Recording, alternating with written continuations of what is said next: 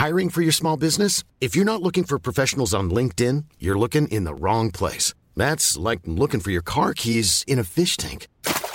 LinkedIn helps you hire professionals you can't find anywhere else, even those who aren't actively searching for a new job but might be open to the perfect role. In a given month, over 70% of LinkedIn users don't even visit other leading job sites. So start looking in the right place. With LinkedIn, you can hire professionals like a professional. Post your free job on linkedin.com slash people today. Profesor Roger Barry, Premio Nobel con el Panel Intergubernamental sobre el Cambio Climático. Hola, soy Roger Barry. Estás escuchando a Coffee Break para las últimas noticias sobre ciencia y especialmente sobre climatología.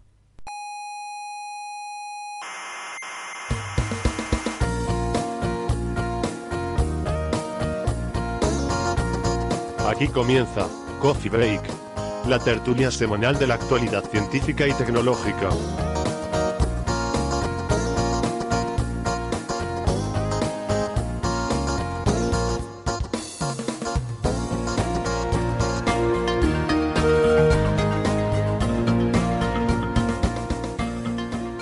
Hola frikis y cientófilos del mundo, les habla Héctor Socas. Sean bienvenidos a la sala Omega del Instituto de Astrofísica de Canarias.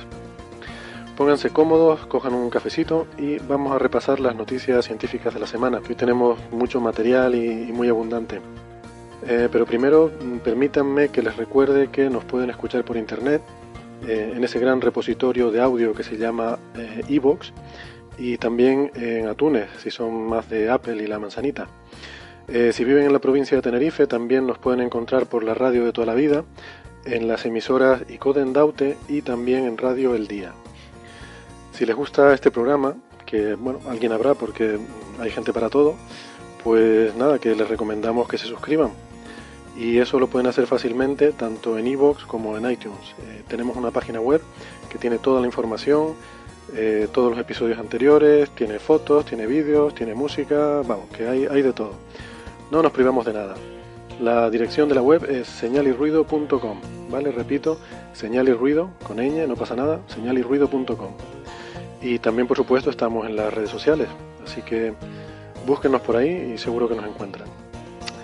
Hoy aquí conmigo eh, algunas voces que les resultarán familiares. Carlos Westendorf, Westen, eh, doctor en ciencias físicas, coordinador del grupo de análisis y desarrollo del Instituto de Astrofísica. Hola. Hola, ¿qué tal? Bien, bien. Eh, también aquí conmigo Andrés Asensio, doctor en ciencias físicas, investigador del Instituto de Astrofísica de Canarias. Hola Andrés. Hola, ¿qué tal? Bien, pues, pues nada, eh, muchas cosas que tenemos eh, hoy para comentar, ¿verdad? Yo no sé si por aquello de la actualidad, la, la, rabiosa actualidad, quizás podríamos empezar por el tema de los papeles de Panamá, que estamos oyendo hablar tanto en los medios de comunicación. Ah, pero antes, antes de eso, perdón, quería simplemente hacer, em, bueno, dos cositas. Una, agradecer a un oyente que se llama Miguel Beguer, que tiene una página web que se llama spartap.com, que es una página muy chula en la que puedes hacerte apps para el móvil, las diseñas allí, eh, les pones modulitos con una interfase muy, muy simple que tiene. Y bueno, pues Miguel ha tenido la gentileza de hacernos una app, eh, así que tenemos nuestra propia app para dispositivos móviles que pondremos a su disposición en breve. Eh, ¿Para qué? Pues yo qué sé, pues para tener un iconito más en el teléfono al que darle y se acuerdan de nosotros. Porque sí. no lo mismo, abres allí la lista de apps y salimos nosotros allí, eso está muy chulo. Y, también eh, para los oyentes de Tenerife, mm, que la semana que viene eh, les comentamos que vamos a estar en el Teatro Leal, em, pues alguna, algunos de los que mm, solemos hacer este programa. estaré yo o Marian hablando de la parte de física solar y estarán algunos otros que le sonarán, como Naira Rodríguez o Alfred Rosenberg, José, José, Alberto Rubiño, también estará por allí. Y, nada, pues estaremos eh, a partir de las 7 de la tarde. Habrá una sesión por la mañana para, para estudiantes de bachillerato y luego para el público general. La entrada es gratuita, solo faltaría más que hubiera que pagar por, una cosa así.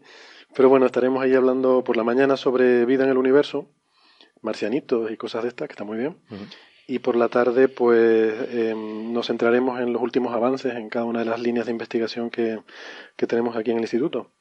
Así que nada, eh, yo creo que puede estar interesante. Si no tienen nada mejor que hacer eh, o no tienen mucho dinero que gastarse, pues párense por allí, es una buena forma de, matar el rato. Ya les digo, Teatro Leal en La Laguna, a las 7 el próximo miércoles día 20, ¿vale?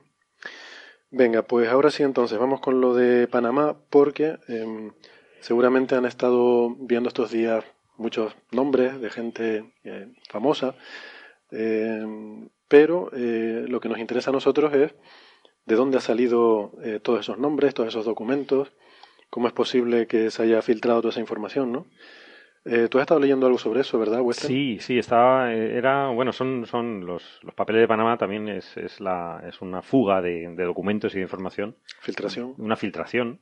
No se sabe muy bien, todavía no se sabe el origen, y esa es un poco la, la discusión, ¿no? Es, Pero- es el abogado de los...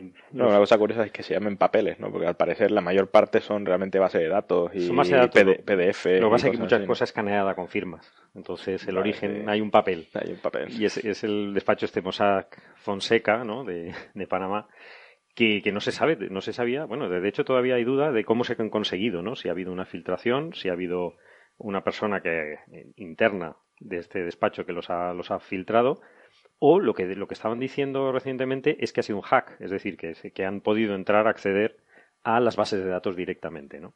Parece bastante plausible porque he estado mirando y es verdad que este despacho eh, de Panamá pues tenía todos sus datos eh, en Internet y además los tenía en un bueno en, en varios gestores de contenido que es una cosa muy normal de tener las, las, las cosas las páginas web en Internet en dos gestores de contenido uno WordPress y hay que tener en cuenta que la mitad de casi la mitad de las páginas web están hechas en estos gestores de contenido no es algo anormal ni mucho menos Bueno, nuestra página web, señalirruido.com, está en por WordPress, ejemplo ¿no? sí muy buenas páginas están en WordPress y no pasa nada en este caso Pero nosotros las tenemos bien actualizadas. bien actualizados todo, ¿no? Entonces, el problema es que lo tenían en, en- en este WordPress y en Drupal, que es otro gestor de contenidos, los documentos en este caso, ¿no? Y luego tenían un servidor también de correo eh, de Microsoft en este caso, pero no, no, no viene al caso, no es- ese no es el problema. El problema es que no estaba actualizado ninguno de los sistemas. El WordPress en este caso y tenía unos plugins, no solamente el, el sistema gestor de contenidos, sino que tenía unos módulos pues para mostrar imágenes, lo típico que se ponen en WordPress y que queda muy dinámico y muy bien, pero si no se mantiene actualizado, eh, pues es un, es un sitio por donde puede entrar mm, puede, puede entrar todo el mundo, ¿no? Y se puede, se puede robar información. Y en este caso, efectivamente, la información que estaban, que, que hasta hace, la semana pasada estaba, estaba online todavía, tenían una versión antiquísima, ¿no? Del 2014, una cosa así o anterior, ¿no? Que Mm. habían salido muchos, muchos parches para solucionar problemas de seguridad y que no los habían a- aplicado. ¿no? De problemas críticos, además, al parecer, ¿no? Problemas muy críticos, sobre todo en Drupal, ¿no? El gestor de, de documentos. Entonces, O sea, yo he leído que en- para WordPress había un plugin que se llamaba Revolution Slider, que Sí. lo que es una, una cosa que muestra imágenes una detrás de otra, ¿no? Una Sí, cosa sí. tan tonta como esa, y que había un, un agujero de seguridad que no habían parcheado, que te permitía, bueno, básicamente acceder con una shell y ejecutar comandos allí directamente. Claro. O sea, podías copiar ficheros, eh, Sí, hacer lo, lo que quisieras. lo peor de todo es que accedías a la- a la- al usuario contraseña de la base de datos que estaba en el mismo servidor, desgraciadamente, que eso es otro. Han incumplido mucha- muchísimas eh, normas básicas de seguridad informática, ¿no? Tenerlo, primero tenerlo en, on- en accesible a Internet, datos tan sensibles, eso no es una buena idea en ningún caso. Pero yo imagino que, claro, esto está en Ujú. Panamá, pero la mayoría de sus clientes están en muchas otras partes del mundo. y, y no suelen ir a Panamá, curiosamente. Y no suelen ir a Panamá, claro. Deberían, ¿no? Si tuviesen eh, esto Claro. en Panamá, lo normal es vivir Lo en Panamá, normal, ¿no? Pues claro. casi ninguno vivía ahí, entonces lógicamente hay que acceder a, a través de Internet. Pero Por eso entiendo que tendrían esos documentos accesibles, ¿no? Sí. Para que esta gente que vivía en Sí, cualquier sí. parte del mundo pudiera acceder a la documentación, ¿no? Sí, sí, de hecho hay, hay documentación sensible que está online, ¿no? Claro. Lo que pasa es que Claro, claro, los probablemente detrás tienen un equipo de seguridad suficientemente experimentado como para que no ocurran este tipo de cosas, ¿no? Esto parecía que lo había hecho alguien que le habían pagado 500 euros para que les montara el sistema Mm. y después se olvidaron de él, ¿no? Y pues se olvidaron de él. Sí, es que no hace falta un equipo de seguridad, vamos, un becario que Sí, le sí. pagues a tiempo parcial para que le eche dos horas a la semana. Es que es baratísimo tener mantener esto actualizado. Es decir, hay empresas que te lo hacen por nada, por, por menos de 100 euros al mes. Es decir, que, que no tenía ningún motivo, sobre todo cuando manejan estas cantidades de dinero que, está, que estamos suponiendo, ¿no? Que no se sabe exactamente. Sí, además lo mínimo hubiera sido a lo mejor encriptar ese tipo de datos, ¿no? O sea, Por lo menos sí, los, los eh, correos, ¿no? Están, O sea, ellos tienen- están tratando, pues, estos, estos eh,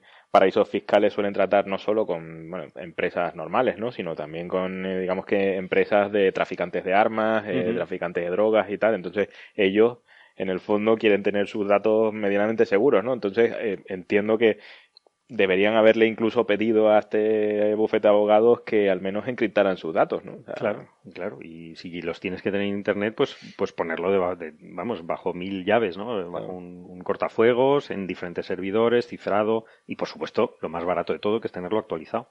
O sea, eso no cuesta nada. Os cuesta, sí cuesta, porque cuando actualizas las cosas dejan de funcionar y hay que probarlo antes. Es decir, cuesta, cuesta tiempo y cuesta esfuerzos de, los profesionales. Sí, hace falta alguien que esté ahí encargado de eso, ¿no? Hace falta alguien encargado y que, hay muchísimos en el mundo y que, Un sistema de esto. claro, que no, sería nada caro, ¿no? Pero que, es que hasta la semana pasada estaban todavía con la versión antigua. Hmm. Es que es una cosa súper...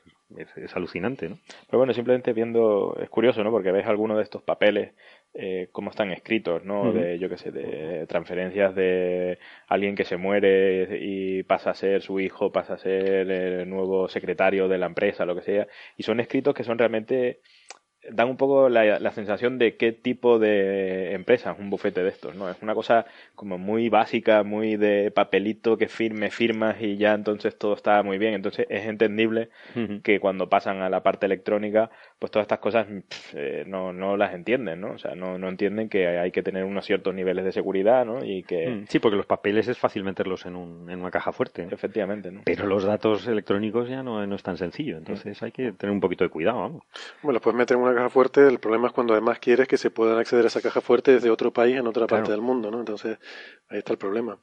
Pero sí, yo, vamos, tengo la impresión de que no es una cuestión de, de costes o de no gastarse el dinero tal, sino de, de no entender el funcionamiento de, de la tecnología y de estos datos que están manejando. Por, por ninguna de las partes, ¿no? O sea, no, solo, no solo el bufete de abogados, sino sus propios clientes, ¿no? O sea, yo cuando tengo mi información en un banco, eh, yo me más o menos me aseguro de que sus sistemas de seguridad en Internet cumplen una serie de estándares, ¿no? O sea, yo sí... yo como tengo tan poquito dinero no, no, no, no pero me refiero a que por lo menos uno tiene información sensible ahí, ¿no? Y más o menos intenta averiguar un poquillo cuáles son los niveles de seguridad, ¿no? Hombre, te fías de la reputación, normalmente los bancos viven de su reputación, ¿no? Te fías que tú vas a poner dinero en un sitio y te, te fías que si yo tuviera millones de euros de tráfico de armas, por ejemplo... o de eh, dar charlas, en fin... No, no, me refiero, si yo soy, si yo soy un malo, un malo, ¿no? El, ah, vale, vale. ya directamente. Hipotéticamente. hipotéticamente, y me dedico al tráfico de armas, pues eh, intentaría que quien lleva mis negocios eh, tenga, tenga al menos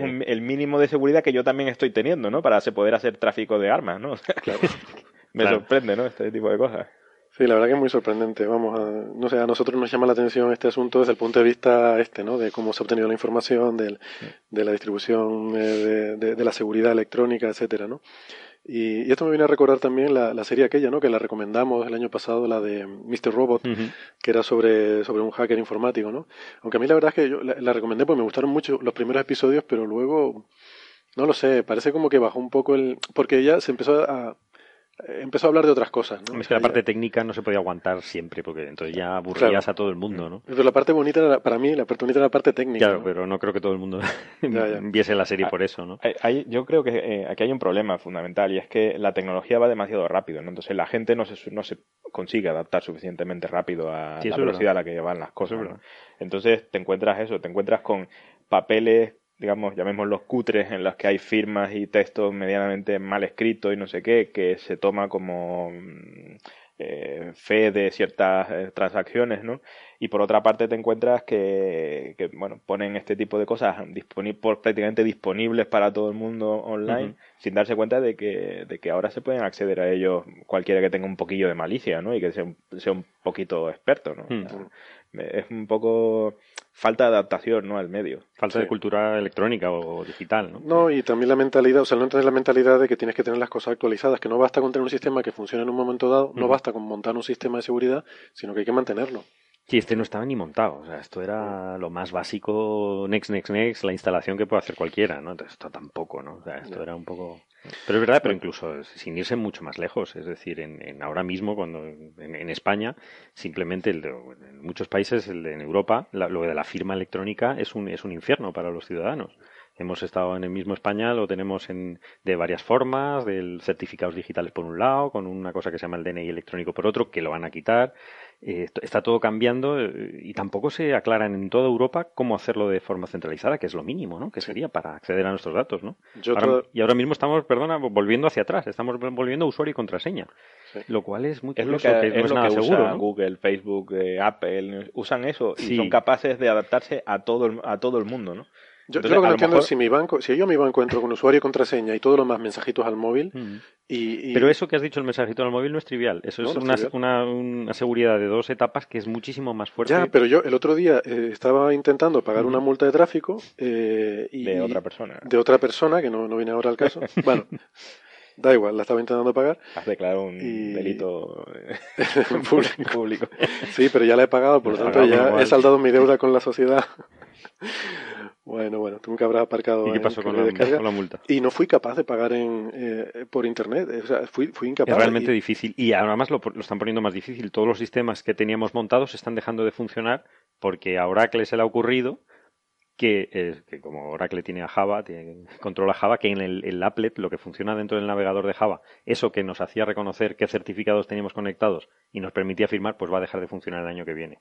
Con lo cual, eh, más divertido todo. Más divertido, porque lo que ya se suponía que estaba superado con certificados digitales mm, de una forma incómoda, lenta y penosa, ahora ya deja de funcionar entonces hemos tenido que volver hacia atrás, usuario contraseña, que es lo que dices, que Google funciona. De hecho, Google está implementando en, en con mm. el, validación en dos etapas, que es muchísimo más seguro. Claro, pues eso voy, ¿no? Yo entiendo, o sea, vamos a ver, yo, yo no entiendo que, que tenga que tener más protocolos de seguridad o una seguridad más estricta para yo conectarme a la página de la Dirección General de Tráfico que para acceder a mi banco, donde yo no, pero hay gente que tiene un montón de dinero, ¿no? Y, sin embargo pueden ir a hacer sus transacciones normal, sin, sin ningún tipo de, de, de cuestión complicadísima, ¿no? Y sin embargo, la administración, no sé, va como muy por detrás. Si es que simplemente una cosa tan absurda como en España, por ejemplo, ir a la página de la agencia tributaria, te saltan todo tipo de alarmas en el Chrome, en el Firefox, ah, en tu navegador, diciendo este es un sitio inseguro, huya de aquí que hombre, la verdad que la alegoría es curiosa, es, irónico, ¿no? Pero, pero eh, y, todo es por una cuestión de certificados, ¿no? De, certificados digitales por no, bueno, no lo sé, por, por, tener que ser más papistas que el Papa y decir, no, tiene que ser la fábrica de la moneda y timbre, no sé qué. O sea, por un tema burocrático administrativo de no estar adaptado a, los tiempos, ¿no? Pasa que la tecnología ha cambiado y no nos estamos dando cuenta que una firma, lo que hacíamos un, un churro en un papel, que lo llamamos firma, no nos damos cuenta que, que dura siempre hasta que no la cambiemos. Que a mí un certificado digital tiene una validez.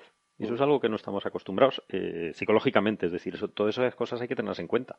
Tú firmas algo con un certificado digital dentro de cuatro años o, dos años eh, puede dejar de, ser válido totalmente. Tu firma mm, en un papel no. Entonces no, no, nos hemos adaptado, no hemos entendido nada y, eso nos está pasando, Nos va a costar. Bueno, a, mí ya me está costando, pero, pero, pero bueno. Eh, o sea, que si a los demás les cuesta es normal, tengo que decir que habrá gente muy desesperada, pero nosotros que sabemos un poquito de esto y, nos cuesta muchísimo, yo me imagino que, el resto del mundo estará. Sí, pero yo insisto, yo, quiero pensar que hay algún problema en particular con la administración pública, porque vamos, con, ya te digo, ni con Google tengo problemas, ni con mi banco, ni con otras, mm, en fin, entidades que, que usan cosas más o menos normales. Sí, es verdad. Y bueno. Oye, eh, otra, otra cosa curiosa, mm, también dentro del mundo de la tecnología, eh, se, ha, o sea, ha salido publicada una patente de, de, Apple, que bueno, es una patente, no quiere decir que lo vayan a usar, a veces se patentan cosas por, por patentarlas, por tenerlas tú, pero mm, a, mí me da un poco de miedo, y es que ha patentado un teclado sin teclas. es una cosa que es como una especie de, de dicen que es, es, una superficie metálica, eh, en, que funciona como una especie de, de superficie táctil, Em, y entonces ahí se mapean las teclas y tú pues vas tocando aquello y aquello funciona como un teclado, ¿no? No sé qué les parece, yo a mí no me gusta eso.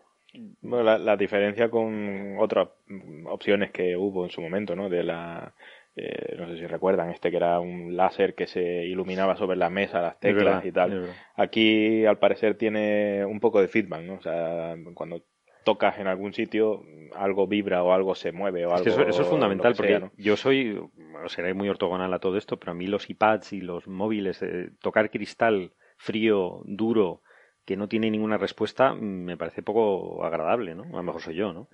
Pero eso, eso nos estábamos acostumbrando, ¿no? A tocar en, estas, eh, en estas cosas, ¿no?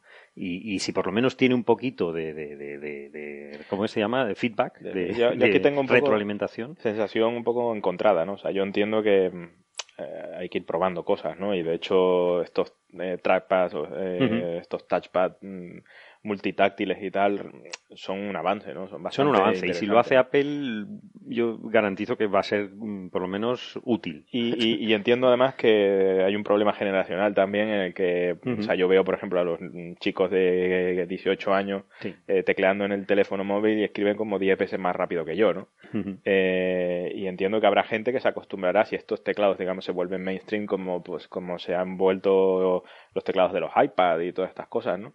En el que a mí me resulta incomodísimo teclear, ¿no? Pero hay gente que escribe en esas cosas, ¿no? Eh, darles un poco más de sensación de teclado, pues puede ser que vaya en la dirección correcta, ¿no?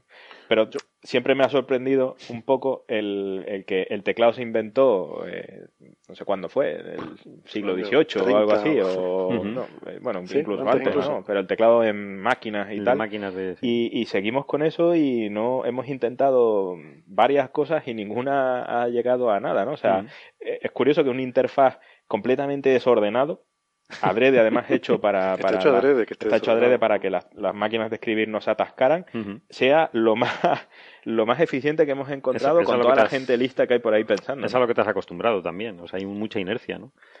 Y que tenemos 10 dedos en, las dos manos, ¿no? O sea, yo creo que, el, a ver, mi, mi sensación con esto es la siguiente. Yo le veo una cosa buena, que es que el teclado este se puede reconfigurar dinámicamente porque tiene unas mm. luces, ¿no? Entonces puedes dibujar las teclas y, puedes cambiarlo de forma que la mitad sea teclado y la otra mitad sea un trackpad o, al revés, o que haya cuatro botones para, bueno, lo que sea. Entonces, esa parte está bien, pero a mí me parece para escribir mucho, o sea, una cosa es en un móvil, por ejemplo, que tú mencionabas, Andrés, escribes mensajes cortos, escribes, bueno, yo por lo menos escribo cosas muy cortitas, ¿no? A lo mejor es porque son muy, muy torpe, pero está pensado para escribir mensajes cortos, con abreviaturas, con tal cuando tú quieres escribir realmente, darle caña, ¿no? Eh, quieres escribir un documento, lo que sea, eh, no, no, puedes reemplazar un teclado. Eh, la, comodidad que te da el teclado, yo creo que viene de que, primero, las teclas están definidas físicamente. O sea, cuando tú pones los dedos encima del teclado, tu dedo se amolda a una forma que ya existe. O sea, que tú no, no, tienes que estar mirando las teclas, sino que sin mirar el teclado tú sabes dónde están tus dedos, ¿no? Y tú mueves los dedos y sabes dónde está cada cosa. Si fuera una superficie completamente lisa, sin ningún tipo de, de relieve, tú no sabrías dónde está tu dedo, tendrías que estar mirándolo. Si no tienes referencia. No tienes referencia. Para empezar, claro. Y esto es lo que a mí me, me, chirría, ¿no? Si tengo que estar mirándolo, no voy a ser capaz de escribir tan rápido como escribo sin, tener, sin, sin mirarlo. Entonces, porque claro, en los móviles tú estás mirando el móvil, tú estás viendo las teclas que marcas. Pero yo quiero un teclado que yo pueda usar sin mirar. ¿no? Entonces ahí, ahí, es donde yo le veo el problema. No, pues, date cuenta que hay, hay, ciertos inventos que parece que hemos llegado a la solución óptima. ¿no? O sea, los coches, por ejemplo, son todos iguales desde hace un siglo. ¿no? Eh, eso, los teclados no ha avanzado nada. O sea, no hay hmm. otro sistema de interfaz con un ordenador rápido como el teclado. De todas formas, yo, soy muy anti-teclado, pero porque soy muy bruto y yo, yo, yo creía que esto iba a pasar muy rápido, esta moda del teclado. Entonces digo, pues, pues no me lo aprendo y ya no, no sé escribir a máquina, pues me da igual, entonces voy a esperar al siguiente. Y no ha venido, ¿no? Y entonces sigo sin saber escribir bien a, máquina y soy un desastre con los teclados. Yo, yo soy muy fan de escribir a, mano, o era muy fan, ¿eh? no sé si me acuerdo, pero y pero que claro, es que Apple dijo, no, ese invento es del diablo, no, no, los lápices y los bolígrafos no se usen, no se toquen. Y ahora resulta que vuelven a otra vez a poderse en sus inventos de tocar con, Así que con, lápiz, con un teclado se escribe más rápido que con un boli. Hombre, sí, con un boli con reconocimiento de texto, no sé. Pero es verdad que eso, tienes razón. Una época en los 90 que empezaron los, Palm Pilot y esto, ¿se acuerdan? que se escribía ahí con una especie de boli y, aquello parecía que iba en la buena dirección, pero aquello se dejó de usar. ¿no? Se dejó de usar y para cosas pequeñitas era como mucho más cómodo que tener un teclado que, en un aparato. Sí, para ese tipo de anotaciones y tal, sí, pero claro, el teclado tiene la ventaja si sabes escribir bien que eres bastante más distribuido, ¿no? Eh, en cuanto a ejercicio físico es mucho más cómodo, óptimo, sí, sí. En el lápiz luego tenemos todos el callito este. y tienes una mano completamente libre, ¿no? Que a lo mejor te puede servir para otras cosas, pero... Sí, pero no, está claro que si, si aprendes a, escribir eh, a escribir a máquina con cierta con cierta eficiencia te, te, abre, te vamos, te, te, permite escribir mucho más rápido y mucho mejor que incluso que a mano, yo creo. Sí, seguramente. Escribo mucho más rápido a máquina que a mano. Pero bueno, yo es que me he olvidado de escribir a mano. A mí me da un bolígrafo ahora y yo mm, sé subrayar, y poco más. Yo uso un bolígrafo para subrayar. No, a mí, me gusta, hacer dibujitos y imágenes y cosas. Pensar un poco con, con, el, con el bolígrafo. Sí, y eso del teclado no me sirve. Para hacer diagramitas y diagramitas y tal. Así que esperaremos al siguiente invento a ver si, si hay suerte. Pues, que a pues lo mejor nada. no viene. ¿eh? A lo mejor no viene. porque los coches siguen teniendo cuatro ruedas, exactamente igual que hace un siglo. Claro, Hablando de coches, es- Sí, sí. me, me- me Muy alegro, me alegro, Andrés, de que lo traigas a colación. Hablando de coches, Da, gusto hilar así la cosa. hilando bien las cosas, esto no estaba preparado, pero eh, no sé si han visto que Ford, eh, que también tiene coches estos autónomos, ¿no? Hemos ido a hablar mucho de los de Google, pero también hay otras empresas que hacen eh, coches robóticos que conducen solos. Eh, Ford es uno de estos fabricantes y ha hecho una demostración muy impresionante de, de su coche conduciendo en una carretera totalmente a oscuras, sin ningún tipo de iluminación, una carretera sinuosa, y, y el coche mm, funciona con una tecnología de LiDAR, supongo que se pronuncia, mm, bueno, que es como una especie de radar pero de luz, ¿no? Eh, emite pulsos de luz y, y va mm, haciendo una reconstrucción en tres dimensiones del entorno que le rodea, ¿no?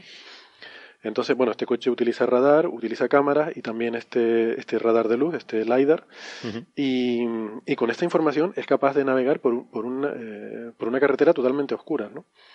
Muy, muy espectacular. Pero yo dudo que esto sea. Yo creo que todos los coches de Google y toda esta historia funcionan con, con LiDARs. O sea, realmente ellos yo creo que poco usan el. Eh, me imagino que a lo mejor para detectar otros coches o algo así, que a lo mejor ayuda a tener la, Mm. digamos, la visión óptica, ¿no? Pero, Sí, yo pero he siempre visto- ves los coches con los LiDAR estos dando vueltas sí, a, toda, sí. a toda pastilla para haciendo imágenes a toda Sí, que los de Google también, también veían en la, O sea, yo creo que- independientemente de la lu- iluminación. Porque natural. Ford se ha, se ha arriesgado que necesitaban alguna noticia para su coche de autónomo y han dicho, venga, vamos a ponerlo a conducir completamente No, a hay, oscuras, hay una, ¿no? hay una, una cosa más y es que lo van a usar en, no solamente en las ciudades donde hace buen tiempo, como Google, Sino también a- donde no hay luz. en donde, no, donde llueve y nieva. Ajá. Entonces lo van a llevar más al interior y eso va a ser un poquito más complicado. Yo lo que estaba pensando es que esto nos vendría genial para el observatorio. Sí, Para, puedes estar en el observatorio porque de noche, claro, en el observatorio no Hay está que- muy bien visto que vayas con las luces del coche encendidas Sí. de un telescopio a otro, ¿no? y conducir con las luces molesta. apagadas por carretera montaña, aunque sea en circuito cerrado, En circuito cerrado, por especialistas, no... Esto no- yo vi, no de hecho, hace poco eh, hubo un vídeo, yo no sé si era el eh, coche, un Tesla o algo así, ¿no? De que estaba conduciendo por una autopista y se iba, se iba siguiendo por un camión que venía, venía delante. Y, y en un momento se pone a llover y después se pone a nevar y desaparecen las líneas de la carretera, ¿no? Y entonces claro. se ve como, porque él va diciendo qué sistema está usando para hacer el seguimiento, ¿no? Y se ve cómo se, i- se iba guiando por las rayas de la carretera hasta que el, el momento que desaparecen y entonces Te se para. guía solamente por el camión que hay delante, hasta que el camión decida adelantar a otro coche y entonces eh, el, el- el- el coche toma decisiones Sí, claro. y decide que, bueno, pues lo siguiente más óptimo, ¿no? Para seguir, para, para saber dónde está, ¿no? O sea, es increíble la capacidad, la robus- robustez que tienen estas cosas, ¿no? O sea, Sí, técnicamente sí, lo que no sé si tiene la suficiente sentido común para pararse, ¿no? Es decir, que ya no puedo seguir. O sea, en estas condiciones me planto, ¿no? Que un humano debe- debería, responsable debería hacerlo. Yo no sé si estos coches autónomos son capaces, ¿no? Sí. Eso, yo voy más por ahí, ¿no? Que, Sí, yo creo que por ahí por donde va, por ejemplo, Google, ¿no? Que, mm, o sea, hay otros, porque también Nissan está también haciendo, y Volkswagen también. también está haciendo sus coches estos autónomos, pero el que, el que lleva la delantera en términos de inteligencia artificial es el de Google, ¿no? Que no es solo una cuestión de muchos sensores y tal, sino también saber qué hacer con esa información.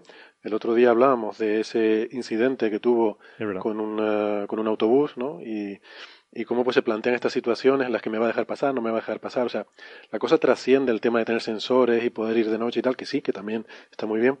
Pero eh, en una carretera, sobre todo conduciendo con humanos, eh, rodeado de humanos, pues hay, mm, no sé, hay, hay ciertas consideraciones que hay que tener en cuenta también que tienen que ver con la interacción con los otros conductores, ¿no? Y, y es un problema que no es nada trivial. Sí, de hecho, bueno, el, el problema de la toma de decisiones, ¿no? Del, en inglés el decision making no es eh, nada, no es una cosa, digamos, eh, puede ser que las matemáticas estén medianamente resueltas, ¿no? Pero el problema fundamental de toda esta historia no es como el cálculo de probabilidades y tal, que más o menos sí que está resuelto, ¿no? Pero eh, el problema está en que justo lo que dices tú, Héctor, que, que las decisiones dependen de, digamos, de, de, de lo que uno considere bueno y lo con- considere malo, ¿no? Y cuál es el equilibrio de esas cosas, ¿no? O sea, los humanos somos bastante buenos tomando decisiones, así como no nos somos normalmente tomando, sabiendo la probabilidad de las cosas, pero sí que sabemos tomar decisiones en, digamos, en ausencia de, de- de inf- en ausencia de información, ¿no? O con poca información. Ujú. Y, Sí, y, digamos, programar eso en una máquina para que sea capaz de tomar decisiones y que, y que tenga en cuenta cosas que a uno le parecen naturales, pues es complicado. Pero fíjate que los humanos mm, eh, no nacemos sabiendo tomar decisiones, o sea, nacemos como bebés que son absolutamente inútiles y, y que mm, se pueden tirar de una mesa al suelo, por ejemplo, y llevamos un montón de años de entrenamiento, de experiencia, de alguien diciendo lo que hay que hacer y tal, para aprender por, por, experiencia propia por experiencia, por las cosas que vemos, tal, mm, para aprender cómo tomar esas decisiones, ¿no? Y algunos nunca lo llegan a aprender, pero bueno. eh, entonces, eh, si estamos intentando hacer sistemas que de alguna forma repliquen la manera en la que, en la que funciona nuestro cerebro, pues igual es lógico pensar también que lleva un, aprendizaje de años, ¿no? Sí, o sea, que no puedes hacer un algoritmo y que esto de repente de la noche a la mañana ya sepa comunicarse con otros conductores y poner intermitente y cuando... Date cuenta que los coches autónomos eh, van cargados hasta arriba de sensores. en cambio nosotros cuando vamos conduciendo un coche tenemos muy dos ojos y dos orejas.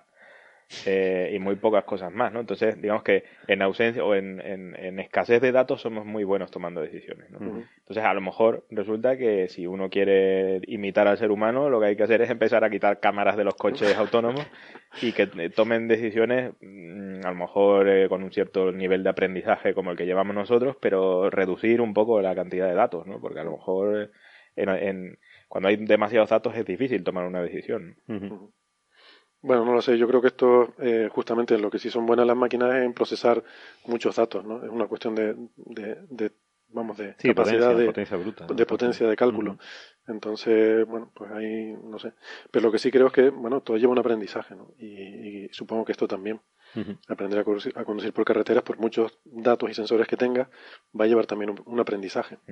Y sobre todo si tienes que, insisto, compartirla con ciclistas, con humanos, con peatones, con otros conductores y con autobuses que parece que van a parar y no paran, o sí o no. Sí, con la psicología humana, ¿no? De saber qué es lo que está haciendo el otro, ¿no? Que eso es el, rasgo de la inteligencia, ¿no? De, mm. ponerte en el lugar del otro, de qué está pensando sobre ti, o sea, el tercer nivel ya de... Eso sí, ese, ese, contrato, ¿no? Que uno firma en cada esquina, ¿no? Cuando con los que llegan a la vez que tú a la esquina, ¿no? Y cuando le miras a, la cara y a mí siempre me a ver quién pasa, ¿no? Sí, sí, me ha sorprendido muchísimo, ¿no? La, digamos, la, la, fiabilidad, la fiabilidad que tiene esa negociación, que, es bastante hay relativamente pocos accidentes, ¿no? Sí. Porque, ¿por qué no una, alguien que llega a una, a una esquina, vamos a un cruce y sigue para adelante, ¿no? ¿Por qué, por qué lo respeta, no? Yo creo que hay un efecto de selección ahí. Sí, o sea, la gente que no respeta El hecho de que tu vida dependa de eso, pues claro, hace que... A lo mejor esa es la forma, ¿no? Que los ordenadores eh, valoren su propia vida. Valoren su propia vida, ¿no? Hasta que entonces es peligroso, entonces te empieza a exterminar a, los, a los humanos rápidamente. Porque ¿qué motivación tiene el coche autónomo en conducir? Ninguna. O sea, es porque lo, decidimos nosotros, ¿no? O sea, mm. si ellos en algún momento consiguen una motivación porque haya una robot en algún lado, o robot, nunca se sabe si cuál es el, eh, género de los estos están en California, o sea, en San Francisco, de hecho. San Francisco, bueno, pues entonces. Seguramente van con pegatinas arcoíris estos coches y tal. A no ser que lo hayan prohibido ya. Bueno, sí, no se mostrará la cosa. Bueno, mmm, venga, vamos a pasar de tema. Em, por ejemplo, lo iba a mencionar al principio y se me olvidó, pero simplemente por comentarlo. Oye, que es que se cumplen 55 años eh, Carlos, tú que eres tan amigo de los aniversarios, que te encanta eh, recordar aniversarios de cosas que han pasado, 55 años del primer hombre en el espacio. está bien, se cumple un aniversario de algo positivo. Claro. Es que siempre se celebramos las muertes de la gente y me parece muy, muy chungo. Aparte de eso, yo lo que estoy en contra son de los días de no sé qué. Ah, no, eso. O sea, porque eso, es de grandes almacenes, eso, como la primavera. Eso, Hace poco es algo que se ha inventado una cadena de grandes almacenes y no. Hace poco fue el de la homeopatía, además. Por eso. Supuesto Día Internacional de la Homeopatía. Ni de cosas, de cosas malas menos, pero hay cosas buenas. Bueno, eh, bueno, pues entonces venga, vamos a temas. Nos ha estado preguntando mucho la gente por esta iniciativa de eh, Stephen Hawking con su amigo, el millonario este, Yuri, ¿cómo es que se llama? Yuri Miller. era, Milner. Milner Yuri Milner, efectivamente, sí, Yuri Milner, que pues se les ha ocurrido eh, mandar eh, sondas a, otras estrellas, bueno, en particular Alpha Centauri, que es la que está más cerca, y entonces pues están intentando, anunciaron que tienen, ni siquiera yo diría un proyecto, pues no es un proyecto todavía, ¿no? Pero una idea de... Tienen dinero. Tienen dinero. Que eso ya es un inicio de las cosas. Bueno, tienen poquito dinero, ¿eh? Porque de momento son 100 millones que para que no, no, no, les va a dar para hacer esto. O sea, es como para empezar, ¿no? A ver, que, a ver hasta dónde llegan. Hmm. Y, bueno, cuéntanos un poco, ¿cuál es la idea? ya, ya hablamos un poco, ¿no? En el, creo que era el, no sé, un, Coffee Break, el 42, creo que era, de, de, mandar unas naves a Marte y cómo, cómo llegar en un mes, ¿no? En vez de cinco meses, ¿no? Utilizando la propulsión, la propulsión fotónica, ¿no? Usar láseres muy potentes desde tierra y unas velas y, unas naves ligeritas de peso, claro, lógicamente, para ir acelerando cada vez más. No, no, no, estás hablando de encenderle velas a la Virgen de Guadalupe para que pedirle que por favor la nave Eso no funciona. Que no, que no descartamos que vaya con una vela encendida. que queda muy bonito.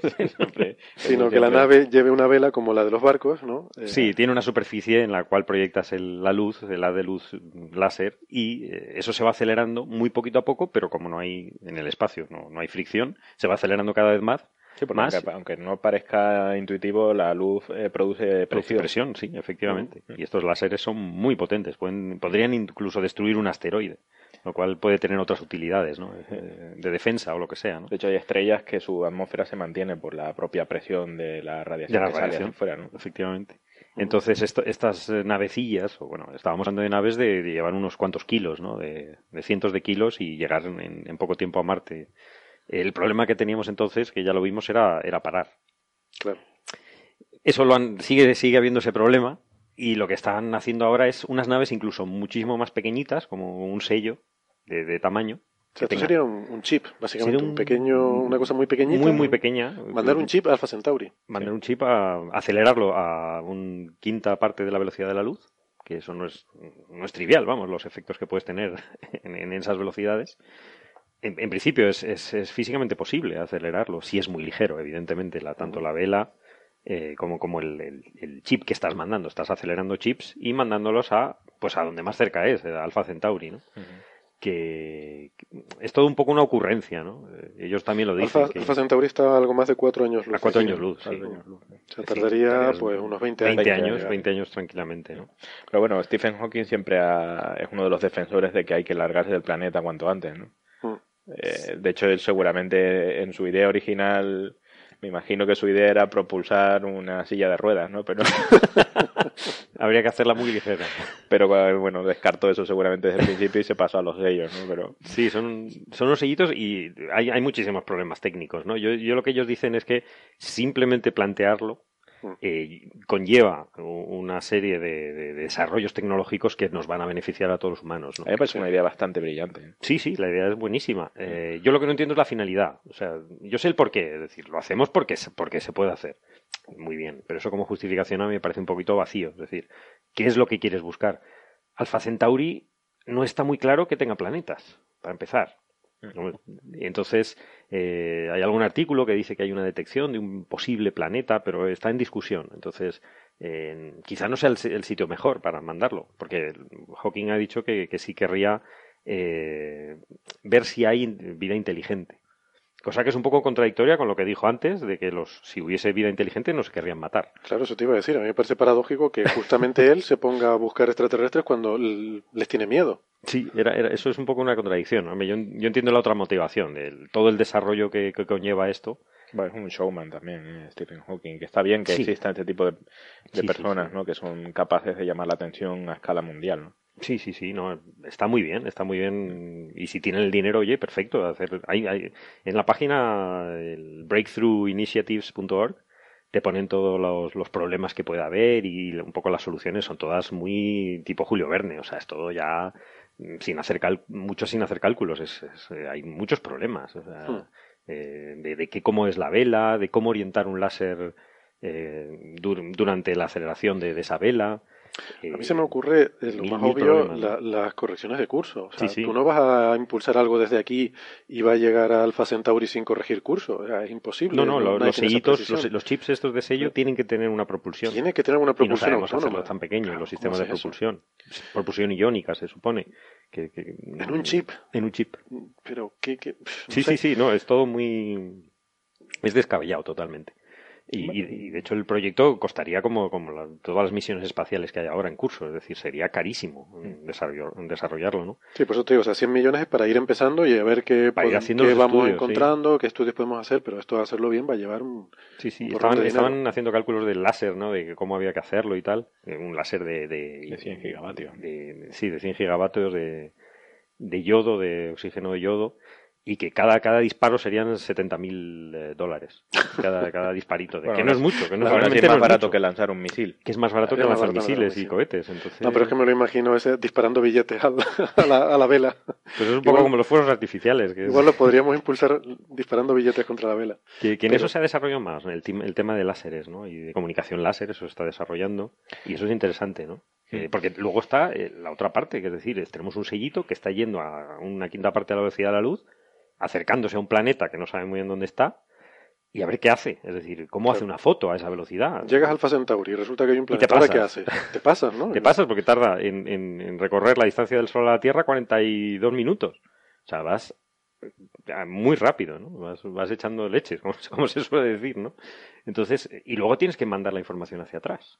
O sea, esos esos eh, cuatro años luz, ¿no? De hasta la Tierra. O sea, tiene que tener un emisor de radio también tiene que tener un emisor. potente. Sí, sí, sí. Y, tiene, y tiene de alguna forma también que orientarse para, según se acerca al planeta, pues girarse para... Girar para, para tomar datos, sí, sí, efectivamente.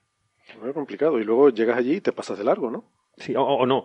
Porque a mí me gusta que hicieron el cálculo qué pasa si no te pasas de largo si te das contra el planeta. Ah. Dice, no pasa nada. Dice, como es un sellito y que tiene muy poco peso, pues harías un cráter de 10 metros a esa velocidad y esa energía que tienes, que bueno, que en la Luna pasa habitualmente y no hay ningún problema. Supongo porque nadie vive en la Luna. dependerá de la atmósfera del planeta. Habría que preguntar al planeta a ver si les hace gracia. ¿no? Dependerá de la atmósfera del planeta también. Sí, no, si hay atmósfera se quema en la atmósfera, lo cual es, es una mejor resolución. ¿no? Sí, es curioso, estoy aquí leyendo los retos, digamos, tecnológicos. son muy graciosos. Bastante curiosos, ¿no? O sea, primero el láser este, eh, o sea, su idea de hecho es liberar de los miles de este tipo de cosas y acelerarlos que el láser esté acelerándolos durante unos minutos a, la, a, la, velocidad adecuada, ¿no? Que era una de las cosas que yo no entendía muy bien, ¿no? Porque, claro, los láser, por muy eh, focalizado que esté, eh, claro, es un láser que lo tienes que proyectar a cuatro años luz, ¿no? Eso no es trivial, claro. Eh, cuando llega allí, se va abriendo la divergencia se, va, se va abriendo y al final termina teniendo una unidad astronómica de tamaño, ¿no? Eh, Parece la Metro Golden Mayer. Y lo que decías tú en algún momento, ¿no? Que quieren usar el, propio láser para comunicar hacia atrás la información. ¿no? Eso no sé, es como el tractor beam, ¿no? De... Pero el láser, no sé, yo es que ya, cuando esté cerca de Alfa Centauri, es que el láser, bueno, no sé. Por eso el láser tendrá que ser de 100 gigavatios, ¿no? Porque si habían pensado, llega algo de, allí. De hecho, habían pensado poner el láser en el espacio, lo cual digo, bueno, así superas la, la atmósfera, pero entonces lo harían 50 veces más caro el diseño. Entonces ya lo han descartado. Ah, por dinero por, decir, láser, hay, otro tema que quería comentar también sobre láser, pero eso después. Uh Recuérdenmelo para que no se me olvide. Vale. Pero, pero bueno, eh, sobre el tema este entonces del sello, el sello con vela. Eh, Tirar sellos es nuestra solución para buscar en vida, ¿no? Claro, y luego, y luego ¿qué es lo que vamos a hacer? Sacar fotos, o sea, imaginemos que llegamos allí, hay un planeta y tal, ¿qué hacemos? Sacamos fotos, ¿no? Imagínate, sacamos una foto de la Tierra desde un porrón de distancia, es desde una unidad astronómica de distancia, que va, un puntito. Puntito. Porque claro, ahí no vas a llevar espectrógrafos, ni vas a llevar telescopios, ni vas a llevar nada. Llevarás una cámara como la de un ah, móvil. bueno, pero es lo que hicimos con la con Venus y con Marte, las primeras misiones también, ¿no? O sea, no son mm. más, más, más cerca y tal, pero a mí me parece mala idea, ¿no? lo único que les llenas de basura todo el sistema de sellos, estelar, ¿no? llenas de sellos. Ah, pues son pequeñitos. Mejor ahí filatélicos, extraterrestres, no sé. Es interesante, por lo menos el desarrollo de la tecnología, luego y la utilidad. Yo, yo a ver, el punto flaco que yo veo con todo esto, y hemos hablado otras veces, ¿no? Sobre nuestra, nuestros prejuicios sobre los extraterrestres y las posibles motivaciones o no motivaciones. Hablamos de la paradoja de Fermi, de dónde está todo el mundo. A ver, a mí me parece que civilizaciones más o menos como la nuestra no estamos en condiciones de verlas. Eh, es lo que hablamos el otro día. Podría haber un millón como la nuestra y no nos veríamos nosotros. Y civilizaciones significativamente más avanzadas que la nuestra, yo no creo que estén en planetas, ni que estén en estrellas. los planetas son malos sitios para estar. Está bien para nacer, quiero decir, es una cuna. Las civilizaciones probablemente nacen en planetas, pero una vez que tú ya tienes una fuente de energía limpia, inagotable y segura como la fusión, y tienes tecnología espacial, te vas. Te vas. Te vas a vivir al espacio. El espacio es seguro. Pero el espacio es muy desagradable porque no hay gravedad. O tú dices, genera gravedad. Haces, tú generas, puedes hacer lo que quieras. Generas un planeta. Si tienes la energía, no, no generas un planeta. Generas una ciudad. Vueltas. Una ciudad que dé vueltas. Una ciudad dando vueltas o lo que sea. Vale. Eh, ¿Por qué? Porque los planetas caen asteroides. Hay radiación solar y tormentas no sé qué. Hay supernovas que explotan. ¿Qué, diferencia hay entre poner una estación en el espacio y estar en un planeta? Son, en el fondo, Porque me voy del sistema solar. Pero tú dices que el planeta se acaba, ¿tú has agotado los recursos o, no? No, no, porque te interesa, porque los planetas son peligrosos. Pero ¿y de qué vives? O sea, ahí no hay materia prima, ¿no? Tienes fusión nuclear. Y las materias primas las sacas del espacio. Pero hay bacon. Yo si no hay bacon no ¿Hay voy wifi a ¿Hay, wifi? ¿Hay wifi? No, wifi habría.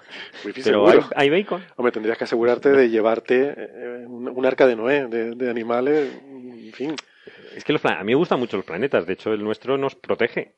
Nos protege la radiación solar, su campo magnético. La Luna nos protege de, muchos impactos de asteroides. A ver, ¿en qué, ¿en qué, escala de tiempo estamos hablando? Porque en escala suficientemente larga... Millones de años millones ya empieza a ser um, mala cosa, porque ya el, campo magnético de la Tierra aparece y desaparece. Tiene estos flips hmm. de polaridad y hmm. de, vez en cuando desaparece. Caen asteroides. Sabemos que caen asteroides. Están ahora, no sé si Pero en el espacio también. No, depende de dónde, dónde en ah, tú te pones en medio de la nada. Te vas a la eclíptica. Te vas dos, dos unidades astronómicas fuera de la eclíptica, por ejemplo. Ahí estás a salvo de tormentas solares, hmm. estás a salvo de asteroides. Yo, yo creo que es una cuestión energética, ¿no? O sea, todo lo que la Tierra te da claro. gratis, eh, lo tendrías que desarrollar tú, ¿no? O sea, mm. Por eso digo eh, que... La gravedad te la da gratis, la protección atmosférica te la da gratis. Eh, Correcto. Por eso digo que las civilizaciones nacen en los planetas porque es el sitio natural donde tienes los recursos para, mm, para, para desarrollar una especie inteligente, ¿no? Pero una vez que ya tienes eso y una vez que ya tienes fusión nuclear, por ejemplo... Hombre, hay, un tema, hay un tema estético que es que los humanos, a mí por lo menos me encanta la Tierra, pero porque somos de la Tierra, entonces nos gusta mm. ver eh, eh, la naturaleza en toda su, extensión, es decir, el mar.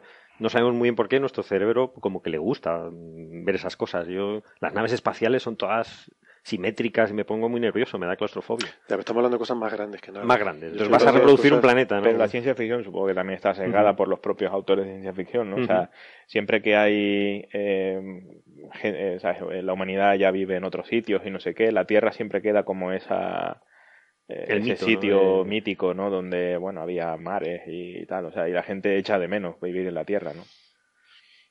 no sé, claro, con la mentalidad que tenemos ahora de vivir en la Tierra. Claro, si has nacido aquí, pues no lo puedes echar de menos. Pero esas cosas duran una generación. o sea, y por eso, por eso las criaturas en general nacemos y morimos, para que las nuevas generaciones se puedan adaptar a un mundo cambiante, ¿no?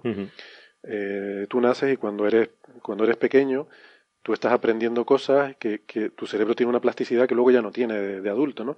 Entonces tú aprendes las herramientas de ese mundo en el que, por eso, si el mundo cambia muy rápido, que es lo que tú hablabas antes de la tecnología, si el mundo cambia muy rápido y no te da tiempo a ti de absorber esos cambios, pues tú te sientes un extraño en ese mundo. Sientes nostalgia del mundo anterior, de cuando, de cuando tú aprendiste cómo era el mundo, ¿no? Claro. Por eso, bueno, las generaciones tienen que pasar y venir generaciones nuevas que ya nacen en ese mundo y aprenden esas herramientas de ese mundo.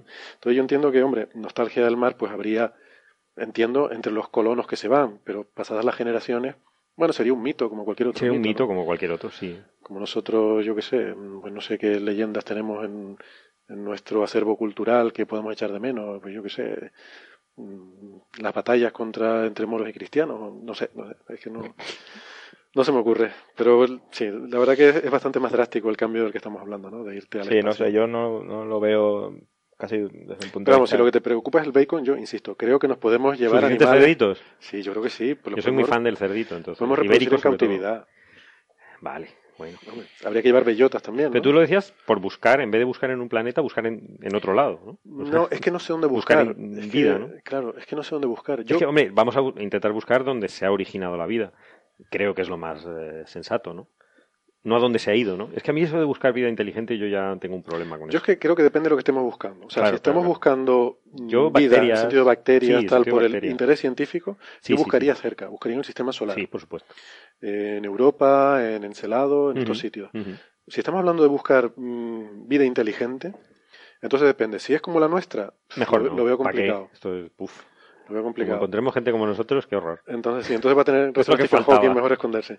Pero si estamos buscando algo mucho más avanzado, yo creo que los planetas no son el sitio adecuado. Yo creo que lo que haría es intentar que ellos nos encuentren a nosotros.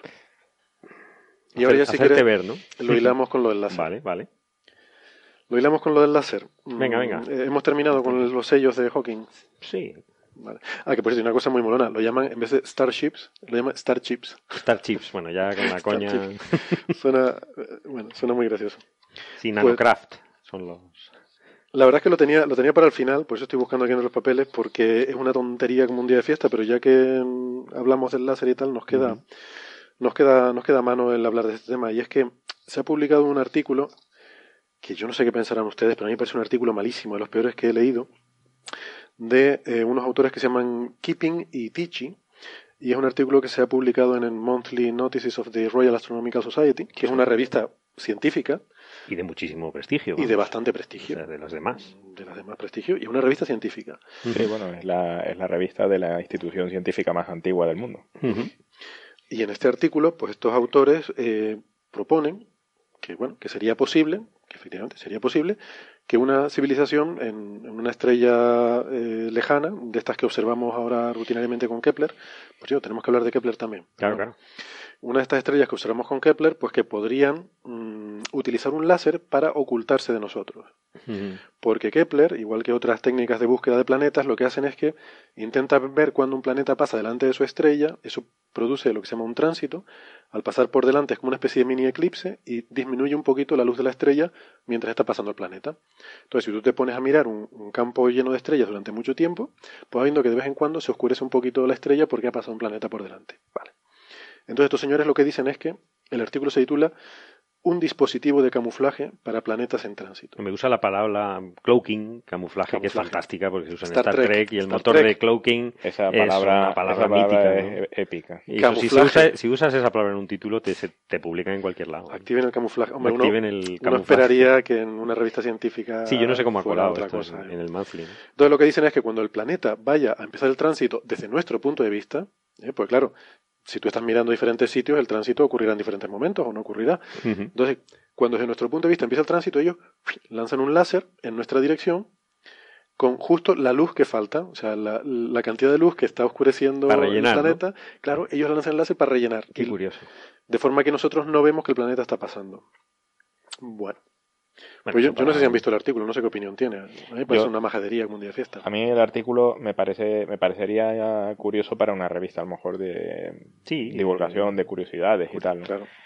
Y, y si, si lo consideras un artículo de investigación, yo desde luego le daría completamente la vuelta, ¿no? Porque curiosamente eh, el título es la, la, opción más absurda de toda esta historia, ¿no? O sea, ya lo hemos hablado en algún momento de que sería mucho más interesante eh, usar este láser para comunicarse con otra gente. Sí, que es lo que estamos intentando. ¿qué, sentido tiene? Eh, además de que, claro, esta, civilización extraterrestre tendría que saber exactamente los detalles técnicos del satélite con el que estamos observándolo, ¿no? Curioso. Eh, este artículo está hecho para camuflarnos de Kepler. O sea, Kepler es un satélite que tenemos observando, buscando planetas, y este artículo dice cómo hacer un láser para que Kepler no nos vea. O sea, Kepler, Kepler es un satélite que básicamente mira la cantidad de luz, ¿no? Entonces, para ello lo que tiene es un, un filtro muy ancho que coge prácticamente todo el rango visible del espectro. Eh, y entonces, claro, si te quieres ocultar de un satélite como este, necesitas saber exactamente los detalles de, digamos, la anchura de ese filtro, ¿no? Porque si ese filtro se estropea, lo que, por ejemplo, y la parte roja del espectro no la observa, automáticamente este sistema de de invisibilidad no funciona, ¿no? Porque empieza a ver... Lo que está suponiendo el artículo es que saben que están entre nosotros, es decir, eh, están aquí los ah, extraterrestres y saben que tenemos estas naves. Es mucho más creepy esto, Es muy... da mucho... Es un repelús un poco Hay que actualizar el WordPress de, de Kepler, no, vaya a ser que lo haya hackeado. Pero fíjate, Andrés, con respecto a lo que tú decías, yo no sé si te has dado cuenta, pero el último párrafo del artículo, el último párrafo empieza con una frase que dice, por todas estas razones, quizás eh, el uso más efectivo del láser eh, sería para para broadcasting, ¿no? Para hacerte, para darte a conocer. emitir, sí. No para ocultarte. No para ocultarte, sino para darte a conocer. O sea, ellos mismos. Qué sorpresa. A pesar de que en el título usan el camuflaje, dicen, bueno, quizás esto sería más interesante para, para mostrarte que para ocultarte. Es lo que usamos láseres ahora. Intentamos comunicarnos con láser, con satélites, es decir, que eso es, ese es el avance, ¿no? Claro. Entonces podrían haber usado. De ahí viene lo que yo decía, ¿no? Que si estamos buscando marcianitos mucho más inteligentes, que más avanzados que nosotros, yo intentaría hacer cosas de estas para decir, eh, estamos aquí, hay alguien ahí. Bueno, pero si el artículo de por sí es penoso, además, quiero decir que a mí no me gusta el artículo, pero no porque esté mal, sino porque es trivial. Pero no aporta nada. No aporta nada. No, da ningún dato. Hay una frase de Pauli que, me gusta mucho, que dice, eh, es tan malo que ni siquiera está equivocado. Sí. It's so bad it's not even wrong. Es una frase famosa de ciencia, ¿no? Está claro. Y esto es lo que pasa en este artículo. Es que tan inútil que no... no... No, está, no está mal, no es incorrecto. o sea, lo que dicen es correcto, pero es una tontería como un piano. Em, bueno, pero es que todavía más tontería es cómo llega esto a los medios de comunicación, que también nos lo han preguntado algunos lectores. Mira, yo tengo aquí, por ejemplo, el titular de una publicación que se llama elcomercio.com. ¿Eso es de Perú? Y el titular, la verdad que no sé dónde es. Hay una que es el comercio en Perú. Nos lo hizo llegar un oyente. Dice, los alienígenas no buscan contacto con seres humanos, según una investigación. Y luego el primer párrafo dice, los investigadores afirman en un artículo publicado en la revista Monthly Notices que no se ha podido encontrar vida en otros planetas porque dichas civilizaciones se ocultan. O sea, ya de este artículo en el que los, autores explican cómo ocultarse, ya, ya concluyen que es que los, extraterrestres se están ocultando. Sí, claro. Y aquí vendría a colación la frase de Lelutier. ¿Por qué se escuenden? Efectivamente. Bueno, entonces, mmm, no sé si ustedes le dan algún tipo de... Yo no creo que haya que darle más, no sé. No le damos más vueltas, ¿no? Como curiosidad, incluso a lo mejor a, algunos de los oyentes les gustaría leer el artículo, porque de hecho el artículo, eh, o sea, no matemáticamente es muy simple, ¿no? Básicamente es ir, calculando eso. Pues, Yo creo que nuestros oyentes tienen demasiado nivel para este tipo de artículos. Sí, desde luego. No, pero aparte de que la idea no tenga Quiero recordar que a mí me han corregido cálculos sobre fuerzas de mareas en un agujero negro. No, pero digo que como, digamos, relaciones de escala y todas estas cosas está muy gracioso, ¿no? De cómo, mm. cómo varían los flujos de, del láser y tal con ciertas cantidades físicas, ¿no? Esas cosas, bueno. Sí. Mejor a alguien le interesa, ¿no? Bueno, pues... pues Kepler, tenías que decir algo de Kepler. Kepler, sí, gracias por recordarme. Vamos a ver, Kepler, Kepler. Eh, Kepler nos ha dado un susto. Claro. Kepler nos ha pegado un Por eso venía todo. Sí, la verdad es que sí. Kepler, recordamos, un satélite que tenemos ahí en órbita. De hecho, no es un satélite, Kepler es un, es un planeta. Kepler está orbitando al Sol. Ahora entramos en la definición. La definición del planeta, ¿no? Que viene Vamos a debatir si Kepler es un planeta o no. Kepler, eh, bueno, eh, es un artefacto que hemos lanzado al espacio y que está prácticamente en la misma órbita de la Tierra, pero un poco más atrás, ¿no? Y va más despacio, se va, se va retrasando con respecto a la Tierra. Eh, y está observando un, pequeño campo de estrellas Em, para, para, buscar estos tránsitos. ¿no? Y resulta que nos dio un susto porque mm, se, se, perdió, se puso en modo de emergencia, entró en pánico, le dio un ataque de ansiedad. y... Que está muy lejos, está muy solito ahí. Está muy, sí, y acabó su, de hecho acabó su misión. Está en misión extendida. Está en misión extendida. Bueno, yo creo que lo que estás pidiendo es la jubilación, pero no hay forma.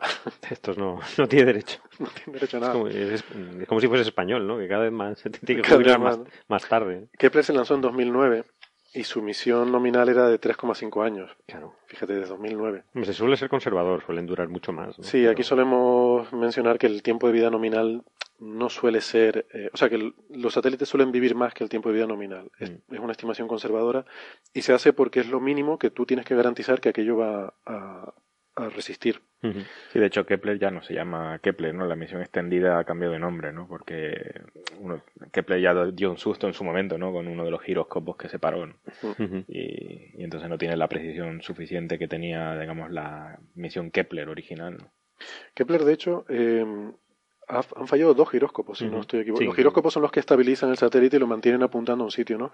Y en esta misión es súper importante porque necesitas estabilidad. Estás mirando quieres ver variaciones muy, muy sutiles de brillo y entonces quieres que estar mirando ahí sin moverte, ¿no? Eh, es como la gente que hace fotografía, saben que necesitas una estabilidad muy grande para, para fotografiar cosas lejanas con nitidez. Entonces, los giróscopos son los que le permiten estar bien orientado. Y tuvo un primer fallo, Andrés, justo al final del, de su tiempo de vida nominal, a los tres años. Pero mm, había redundancia y entonces se podía seguir manteniendo eh, y luego falló un segundo giróscopo. Luego falló el segundo y ya perdió precisión. Que eso fue cuando fue hace dos años o algo así. Sí, de hecho eh, NASA hizo una, petición internacional, o no sé si solo en Estados Unidos, ¿no? de propuestas para la misión extendida esta K2, ¿no? que es el, digamos, el Kepler sin, sin precisión, ¿no? con, con menos giróscopos. ¿no? y hubo un montón de propuestas. Yo una vez me leí, he hecho un vistazo a un documento, ¿no? Y la verdad que había ideas bastante curiosas, ¿no? Eh, y algunas de ellas se han llevado adelante, ¿no? Y de hecho muchos de los datos de, la, de K2 son bastante buenos, ¿no? Y se han seguido haciendo un montón de cosas. Mm. Creo que una de las cosas que hubo que hacer es cambiar de campo, ¿no? Porque ya no podía... se, se, pasó a observar otro campo diferente y, y, con estos dos giróscopos, pues efectivamente, como dices tú, había menos precisión, pero aún así se pueden, se pueden seguir haciendo cosas, ¿no? había, había un par de locos, ¿no? En Estados Unidos, en la Universidad de Nueva York, que que de hecho proponían justo aprovechar el, el hecho de que, de que, de que Kepler, como le faltaban los giroscopos, tenía una especie de, de movimiento, digamos, de alta frecuencia, ¿no? eh, y aprovechar eso para intentar mejorar incluso la fotometría que tenía en la versión anterior, ¿no? No sé si al final lo llevaron a cabo, ¿no? Pero bueno, los números al parecer encajaban, ¿no? Y que incluso la misión, la misión extendida esta que tenía ese, digamos, jittering en inglés, ¿no? Un temblequeo. El temblequeo podía llegar incluso a mejor precisión fotométrica que la versión original. Pero eso por técnicas de análisis de datos, que sí, o sea, esas técnicas se pueden aplicar a los datos originales. A posteriori, porque de hecho ese temblequeo eh, se conoce, ¿no? ya que porque tienes eh, mucha información a bordo, ¿no? Entonces sabes exactamente, sabes que tiembla, pero sabes hacia dónde ha temblado, ¿no? Entonces lo eh, corrige. Entonces puedes, puedes tenerlo en cuenta en todo el tratamiento de datos y incluso muchas veces el ruido suele estabilizar las cosas, ¿no? el ruido suele estabilizar las cosas. es casi un hecho científico, ¿no? Que las cosas sin ruido son malas desde el punto de vista por eso nosotros hacemos ruido en nuestro título. Cada vez me gusta más el, título de esta temporada, señal y ruido. señal y ruido. Pues... Lo cual no significa que nos estabilice a nosotros. No estabilice nada. Ni mentalmente ni nada. Imagínate si no tuviera ruido. Pues lo que pasó fue que el, día 7 de abril eh, se, se, puso, por alguna razón que todavía no se sabe, no se sabe, todavía no se sabe, se puso en modo de emergencia el, el, cacharro y, y, esto era la primera vez que ocurría. No se sabe por qué, eh, fue en respuesta a alguna eh, subida de comandos que hicieron. Sí. Iban haciendo una maniobra y, decidió que no, no, Algo salió mal y se, no sé, es como si, no sé, eh, tienes algún fallo en tu código y se te resetea el ordenador o algo así. Pues esto se puso en modo de modo de emergencia, que por lo visto es un modo que consume mucho combustible. No, sabía, estuve leyendo sobre esto el otro día y es un modo muy, muy, muy, muy gastón de combustible. Y entonces tuvieron que usar esto que se llama la Deep Space Network, que a mí me encanta el nombre. es brillante. casi el nivel de cloaking. cloaking esas cosas. Esto es algo de Star Trek, ¿no? La red de espacio profundo, que es básicamente una red de antenas que tiene la NASA, pues para este tipo de cosas, ¿no? Para tener contacto con misiones espaciales, cuando, sobre todo cuando hay algún problema, ¿no? Pero, o no cuando hay algún problema, sino misiones que están muy lejos, pues tiene, tiene radiotelescopios muy grandes con los que comunicarse. Mm. Y hay, hay tres nodos en, en, Estados Unidos, hay uno aquí en España y otro en Australia, que eh, saludos a Ángel. Que, ¿Estos no son los mismos de las misiones Apolo? La Deep Space Network está. Eh, bueno, no exactamente, pero para algunas antenas yo creo que sí que pertenecen, ¿no? sí, probablemente está ido evolucionando. La de, entonces. esta de Jodrell Bank, ¿eh? No, no Jodrell Bank está en Inglaterra, ¿no? Bueno, hay uno en, Villa, en Villafranca, ¿no? Villafranca está, la, de España está en Villafranca. Sí, Eso sí, son las que se usaron en su día, se han, se han actualizado el, el, hardware, ¿no? Una está en California, en el observatorio Goldstone, eh, y no sé, la de Australia no sé dónde está. Canberra pone aquí, ¿no? Pero no sé en qué sitio pues tiene, claro, por, al estar distribuida así en, longitud alrededor del planeta, pues pueden, básicamente eh, acaparan todo el cielo, ¿no? Y, y, nada, y tres días más tarde consiguieron recuperar el, el, cacharro, o sea que deben haber sido tres días bastante desagradables. Pero bueno, por lo menos en este caso, o sea, comparando por ejemplo con lo, con lo que pasó en New Horizons, ¿no? La, crisis, la crisis que hubo en New Horizons, aquí por lo menos sabes que ya, ya has cumplido, ¿no? Con Itomi, por ejemplo. O con Itomi, efectivamente. Aquí ya sabes que, mira tú, esto era tenía que durar de 2009 a 2012, 2013 y estamos en 2016. O sea, ha pasado más de tres años de su tiempo de vida útil. Sí, desde luego para, para el tema de exoplanetas y tal, Kepler ha sido una revolución absoluta. Kepler ha sido una revolución. Sí, eh, los franceses lanzaron en su momento Corot, que era una versión, digamos, descafeinada, ¿no? Aunque creo que incluso se planearon más o menos simultáneamente, ¿no?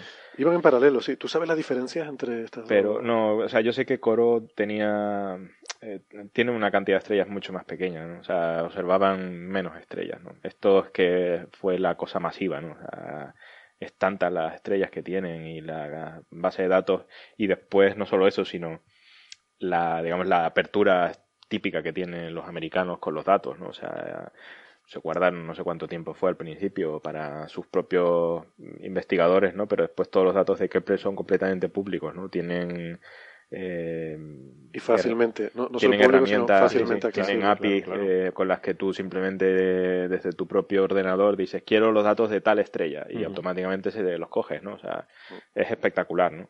Y eso luego, en el fondo es lo que ha producido eh, la explosión, o sea, todo el éxito de Kepler. Sin embargo, me da la impresión, pero esto igual es, por un, sesgo mío, de que en temas de sismología estelar he visto más resultados de Corot que de Kepler, pero igual igual no es así, igual es solo porque he sí, ido más charlas de Corot. Sí, pues yo, yo creo que esa es un poco la orientación de las dos misiones, ¿no? Kepler iba buscando planetas extrasolares y el otro una misión más astrosismológica, ¿no? O sea, mm.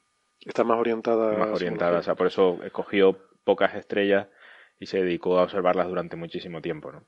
Claro. Eh, y en cambio Kepler, pues bueno, tenía unos campos enormes y se dedicó, pues tampoco, o sea, lo que quería era ver tránsitos, ¿no? O sea, tampoco hace falta observar una estrella durante mucho tiempo si quieres ver un tránsito, lo único que tienes que tener es un poco de suerte, ¿no? Entonces la suerte la, Estadísticamente la, sacas observando un, montón de estrellas. Hace suerte ya.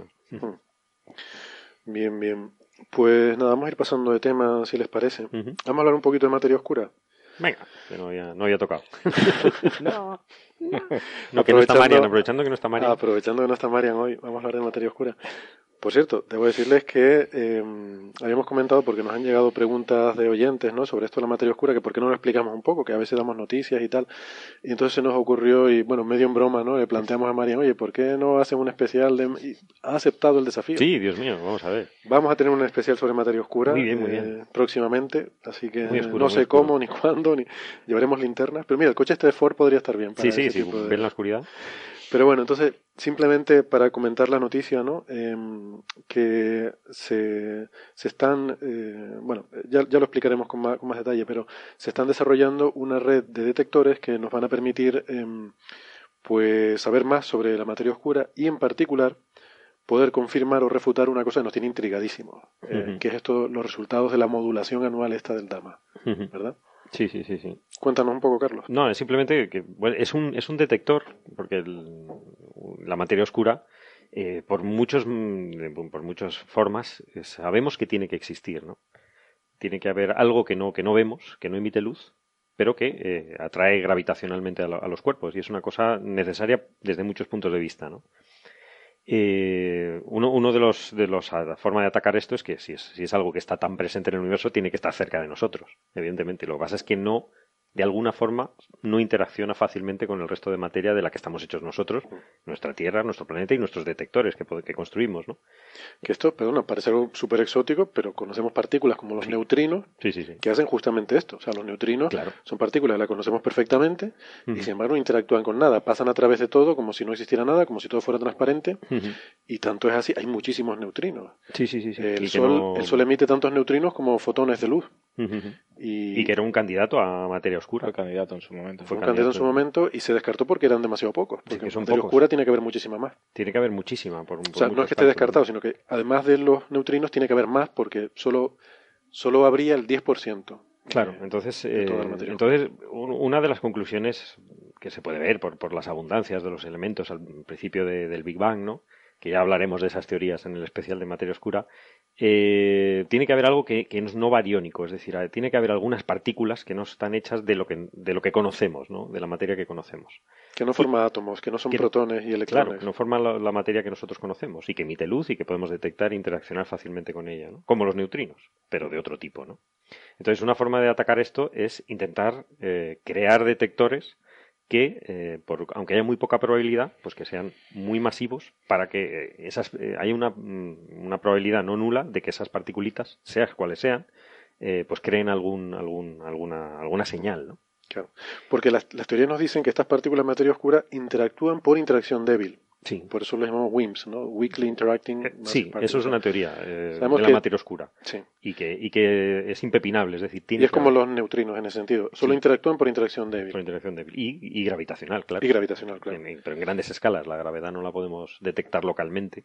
Pero la interacción débil tiene la propiedad de que es una interacción nuclear. Por tanto, tiene que ocurrir, tienes que llegar al núcleo del átomo para poder interactuar. Y como los núcleos son tan pequeñitos, tan pequeñitos, o sea, tenemos que tener en cuenta la materia, cuando pensamos en un átomo, el 99,9% del volumen de un átomo está vacío. vacío, claro, claro. El, átomo, el, núcleo es solamente un puntito en el centro. De... Claro, entonces lo que se hizo, se han hecho varios experimentos, entonces lo que se intenta es, es eh, poner unos detectores muy grandes, unas, unos grandes eh, estanques o si, si, es de líquido, no, no tienen por qué ser de líquido, son unos grandes almacenes, normalmente apantallados de, de la demás radiación, se suelen mm. meter debajo de montañas, mm. debajo de la tierra, debajo del mar. y, se han hecho de varios tipos, ¿no? Eh, uno de ellos era el que tienen estos eh, yoduro de sodio. Eh, que es un cristal. Que son unos cristales, sí. Entonces, estos emiten, emiten unos, unos fotones, una luz, cuando, cuando es atravesado por una radiación ionizante de cierto tipo. Entonces esperamos que cuando los neutrinos interaccionen con algún núcleo, pues tengamos hay unos detectores alrededor de, estos almacenes que puedan ver el efecto del centelleo de, mm. al interaccionar con uno de estos núcleos. ¿no? O sea, hay que decir que, por ejemplo, detectores de neutrinos ya tenemos desde los años 50, eso se conoce bien, funcionan bien. Eh, el año pasado hubo el premio Nobel este por, eh, bueno, básicamente por detectar neutrinos, por toda la ciencia de los neutrinos, ¿no? O sea que son grandes tanques de líquido con cloro que efectivamente una vez cada no sé cuánto no, una vez cada no sé cuánto, digamos que un, porcentaje muy, muy, muy pequeño de los neutrinos choca con algún núcleo atómico y produce una reacción ahí que da lugar a, un centelleo que es detectado por los detectores. Eh, la probabilidad es muy poquita, pero eh, por dar el número simplemente, lo hemos dado otras veces, cada segundo, cada centímetro cuadrado de nuestro cuerpo, si miramos una uña, por ahí pasan 100.000 millones de neutrinos. Sí. 100.000 millones de neutrinos cada segundo pasan por ahí. Entonces, bueno, pues donde tantos neutrinos hay, pues de vez en cuando alguno interactúa. Alguno interaccionará. Entonces, lo, difícil es eso, lo difícil es distinguir esa interacción de otras interacciones normales. ¿no? Mm. Entonces, por eso se intenta meter debajo de una montaña, muy apantallado. Eh, y lo que se detectó en uno de estos eh, detectores, valga la redundancia, el, de Dama, el de Dama mm. es que se estaba intentando buscar, eh, lógicamente, si hay materia oscura y nos está atravesando, pues deberíamos poder interaccionar con ella, ¿no? Entonces se, usó un poquito el, el, tránsito ¿no? de, de, la Tierra ¿no? alrededor del Sol, ¿no? Del, eh, de forma que el, eh, digamos, hay ciertos momentos en el año, en, nuestro movimiento de traslación, que en, junio, precisamente, se suma nuestra velocidad a la del sistema solar. ¿no? Y en, otros, en otro momento, en, en, diciembre, se resta, vamos en, sentido contrario. Entonces, esas diferencias mm debería crear eh, el, ir a favor o el ir en contra, deberíamos atravesar un poco, más o menos, más o menos materia eh, oscura. La materia oscura, que no sabemos qué es. O sea, el Sol se va moviendo por la galaxia, en esa galaxia hay materia oscura, el Sol se va moviendo, y a medida que el Sol se mueve, hay una parte del año en que la Tierra, al moverse alrededor del Sol, la Tierra va hacia adelante, digamos, en esa dirección, y hay otras veces que va hacia atrás. en es una cuestión de la cantidad de flujo que pasamos. Y cantidad de flujo que atravesamos de, de, supuesta materia oscura, porque lo que está claro es que las galaxias tienen materia oscura en su halo. Eso, eso es evidente, eso se puede, se puede observar y se puede de, muchas otras formas, ¿no? y, eh, hay, todavía hay problemas, ¿no? Con eso que ya hablaremos en, en, su día de dónde está la materia oscura en la galaxia pero hay un halo de materia oscura, que eso es evidente, y estamos inmersos en ese halo. Entonces, de alguna forma tenemos que, si esa materia existe, que esa es otra opción, que ya veremos más adelante, si eso es materia realmente, pues deberíamos poder detectarla. Y de hecho, en este experimento, y fue el único, se detectó. Se detectó una modulación, es decir, una diferencia en, en, esos dos momentos, ¿no? Esto es un detector que está cerca de Roma, eh, está hecho, como tú decías, de cristales de yoduro de sodio, enterrados en el macizo de Gran Sasso, eh, ahí en Italia, cerca de Roma, y, y, están pues eso, ¿no? Eh, detectando, eh, claro, tú detectas un centello, tú no sabes si eso viene de materia oscura, si eso viene de radiactividad natural, si eso viene de neutrinos, puede venir de muchas cosas, pero lo que es interesante es esa modulación anual, o sea, que varía con el año, y eso llevan años observándolo y ya tienen acumulada una confianza estadística muy alta, creo que son nueve sigmas o algo así, una barbaridad, o sea, está fuera de duda que en ese detector ahí hay una modulación. y, y, los otros detectores que existen con otro tipo de, átomos, los de xenón 100, por ejemplo, que mm. tienen gas de xenón, no se ha detectado esa modulación. aunque yo mm, vi por ahí un artículo reciente en el que decía que había una, un indicio débil de modulación, pero que eso está todavía siendo discutido, sí. Eh, entonces, claro, esto es muy sospechoso, claro, porque estamos intentando medir algo que no sabemos qué es. Hmm. Eh, y cómo interaccionar con los diferentes átomos. Entonces, lo mismo con el sodio. Puede ser que no interaccionen de, de la misma manera, ¿no? Claro. Porque esto se basa en modelos. O sea, hay modelos sobre la materia oscura esta y según esos modelos, los de Shannon dicen que no es compatible lo que ellos observan con lo de Dama. Pero claro, eh, igual ese modelo no es, no es correcto. De todas formas, hay, hay, otras explicaciones para esta modulación, no había leído, ¿no? Que, los neutrinos mismos solares, ¿no? Que pueden hacer que, que, las rocas que están envolviendo este detector emitan eh, neutrones y esto te puedan, te puedan generar eh, señal, ¿no? En, en, los detectores, ¿no? No, no, no, es fácil de descartar todos los demás, toda la radiación espuria aunque por muy aislado que esté, el entorno va a emitir algo. Hay una probabilidad no nula de que emita, entonces hay que ver claro, no, no, estaría correlacionado con esta con esta variación anual, ¿no? Lógicamente, esta, esta emisión, ¿no? Claro. Entonces, lo, que, pasa, lo, que, pasa es que una periodicidad anual eh, es muy difícil de explicar. claro. O sea, como pero me refiero si que lo emite el sol, sí. Sí, o sea, que hay muchas cosas que varían. Básicamente la, la, traslación del sol que, que cambia con un, con un año, hay muchas cosas que cambian con un ciclo de un año, ¿no? Y puede ser que a lo mejor... No, pero el sol no cambia con un ciclo de un año. O sea, el sol rota con un ciclo de un mes. O sea, si no, fuera no, me refiero a la Tierra. la posición, claro. claro relativa. Pero ¿qué puede que...? O sea, si, si lo piensas, ¿qué puede estar variando con una periodicidad de un año? Solamente la posición de la Tierra la posición de la Tierra con respecto al Sol. Sí, la inclinación de la eclíptica hace que, bueno, que tengas eh, no hay, no hay muchas, o sea, no se me ocurren muchos efectos que te puedan El ángulo dar... con que te llegan los neutrinos eh, del Sol, cosas de esas. Sí, pero... No sé, el flujo de rayos cósmicos, eh, a lo mejor resulta que... Eh, claro claro, igual te vienen más rayos cósmicos del centro galáctico, entonces si te mueves hacia él recibes más energía. Sí, o incluso del propio Sol, ¿no? Porque claro, eh, con un año también eh, tienes el movimiento del eje de la... De, o sea, la proyección sobre el Sol del eje de la Tierra cambia también con, con un periodo de un año, ¿no? Entonces, bueno, a lo mejor simplemente pues, la cantidad de, rayos cósmicos que te vienen, no lo sé. Me imagino que todas estas cosas se habrán tenido en cuenta, ¿no? Y se habrán descartado, ¿no? O sea, por eso, no, hay discusión, ¿no? O sea, un tema controvertido todavía. Hay, mucha gente que no se cree este resultado. O sea, no que no se cree la detección, sino que no se cree que sea debido que sea de un origen a, materia el, el, problema es que si, si fuera relacionado, digamos, con la rotación de la Tierra, pues pones un cacharro de estos en varios sitios de la Tierra y a lo mejor puedes descartar cosas, ¿no? Si está relacionado con la, con la traslación de la Tierra, eh, la única forma de resolver esto de forma fiable es poner esto en otro planeta, ¿no? ¿no? pero bueno, esa sería una posibilidad. Eh, de hecho, creo que hay una misión espacial para, ah, buscar materia oscura en proyecto, ¿cómo se llamaba? X más, ¿no era? No, ¿Cómo era? Bueno, lo. X más, comentaremos. sí. X más. Sí, sí, sí.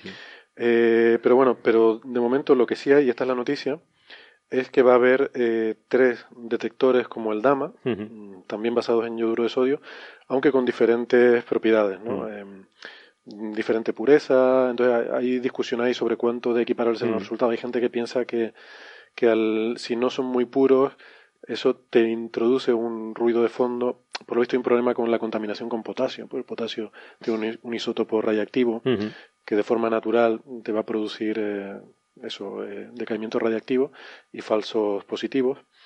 Entonces tiene que ser muy, muy puro. ¿no? Entonces, si hay diferencias en la pureza, pues a lo mejor te va a dar un fondo eh, más, un ruido más elevado. No, y lo que el problema es que había solo un experimento y eso siempre es un problema. claro, entonces eso es lo que va, a haber. Va a haber tres experimentos, eh, uno también en España, otro en Australia, otro en Corea, también todos con yoduro de sodio, ¿no? Entonces eso ya sí que va a permitir, de aquí a dos, tres años, se piensa, que ya esto estará resuelto. O sea, se sabrá. Ver qué ha pasado, ¿no? Con, esa modulación. Se sabrá si esa modulación es real y si es producida por materia oscura. Y si tenemos que seguir buscando. O si hay que seguir buscando. O sea, esto no nos va, digamos, no, no nos va a, a, permitir observar la partícula. Lo que nos va a permitir es decir, ah, pues sí, hay materia oscura en la galaxia y la estamos atravesando.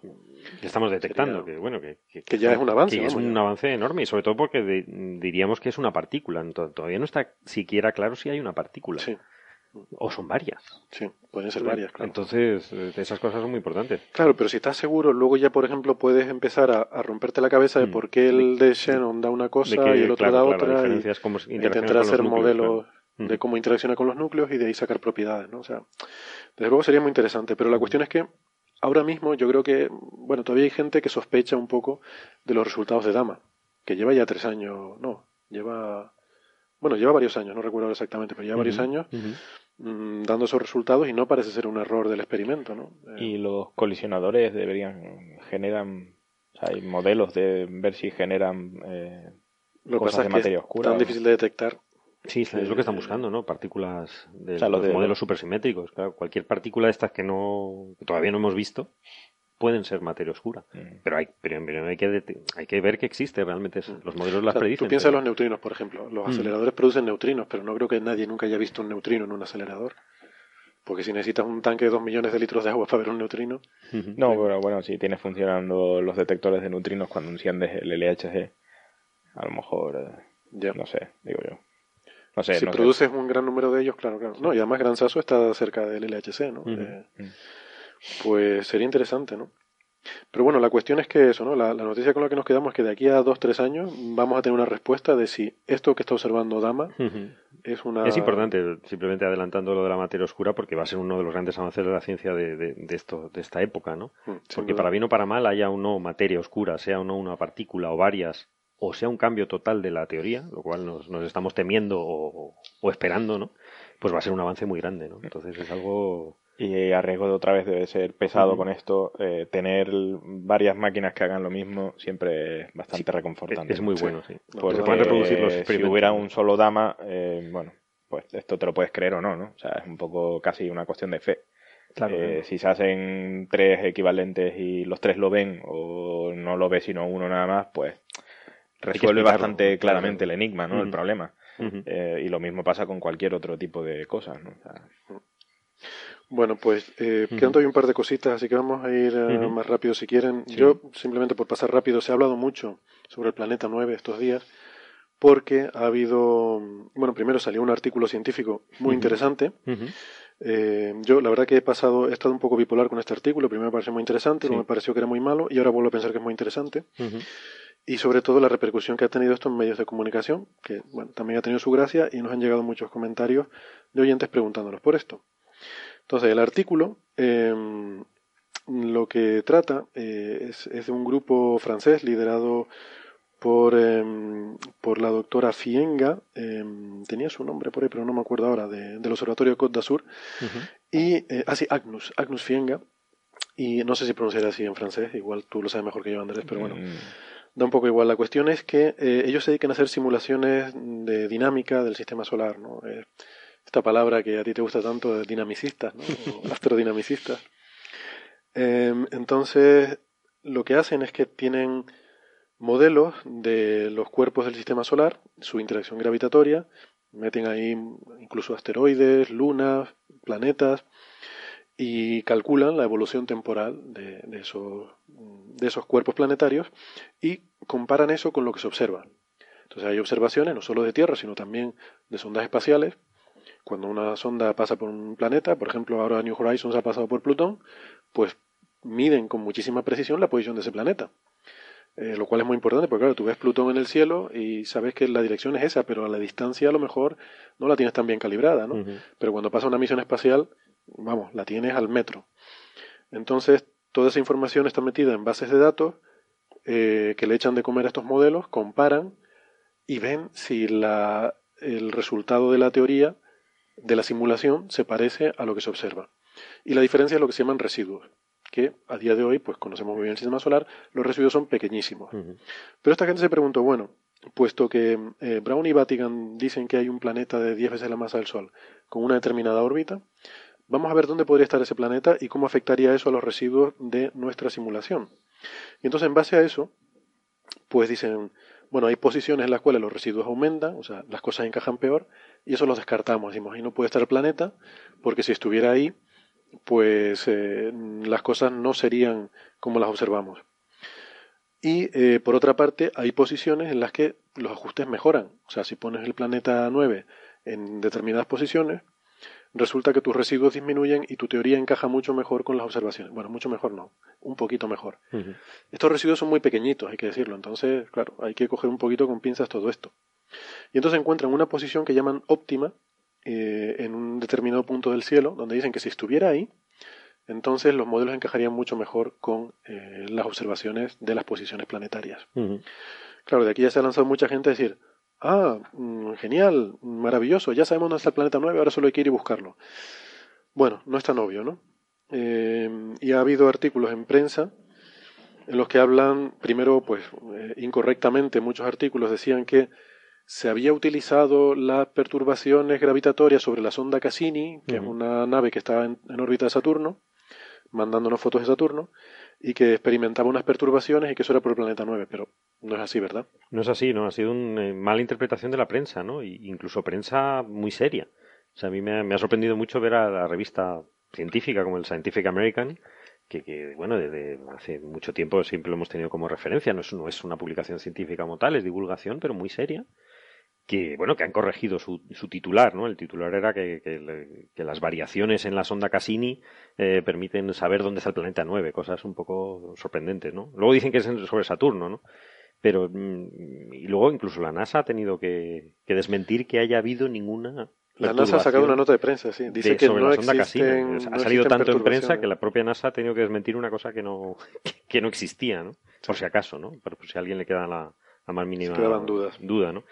Y parece leyendo el artículo un poco se ve se ve cuál es el origen no que es muy triste no que, que, realmente está, está hablando este artículo sobre la, la posibilidad de, si existiese un planeta donde podría estar lo que tú acabas de contar y habla de, parámetros orbitales de dónde podría estar ese planeta y un parámetro orbital es lo que es la, la, anomalía verdadera.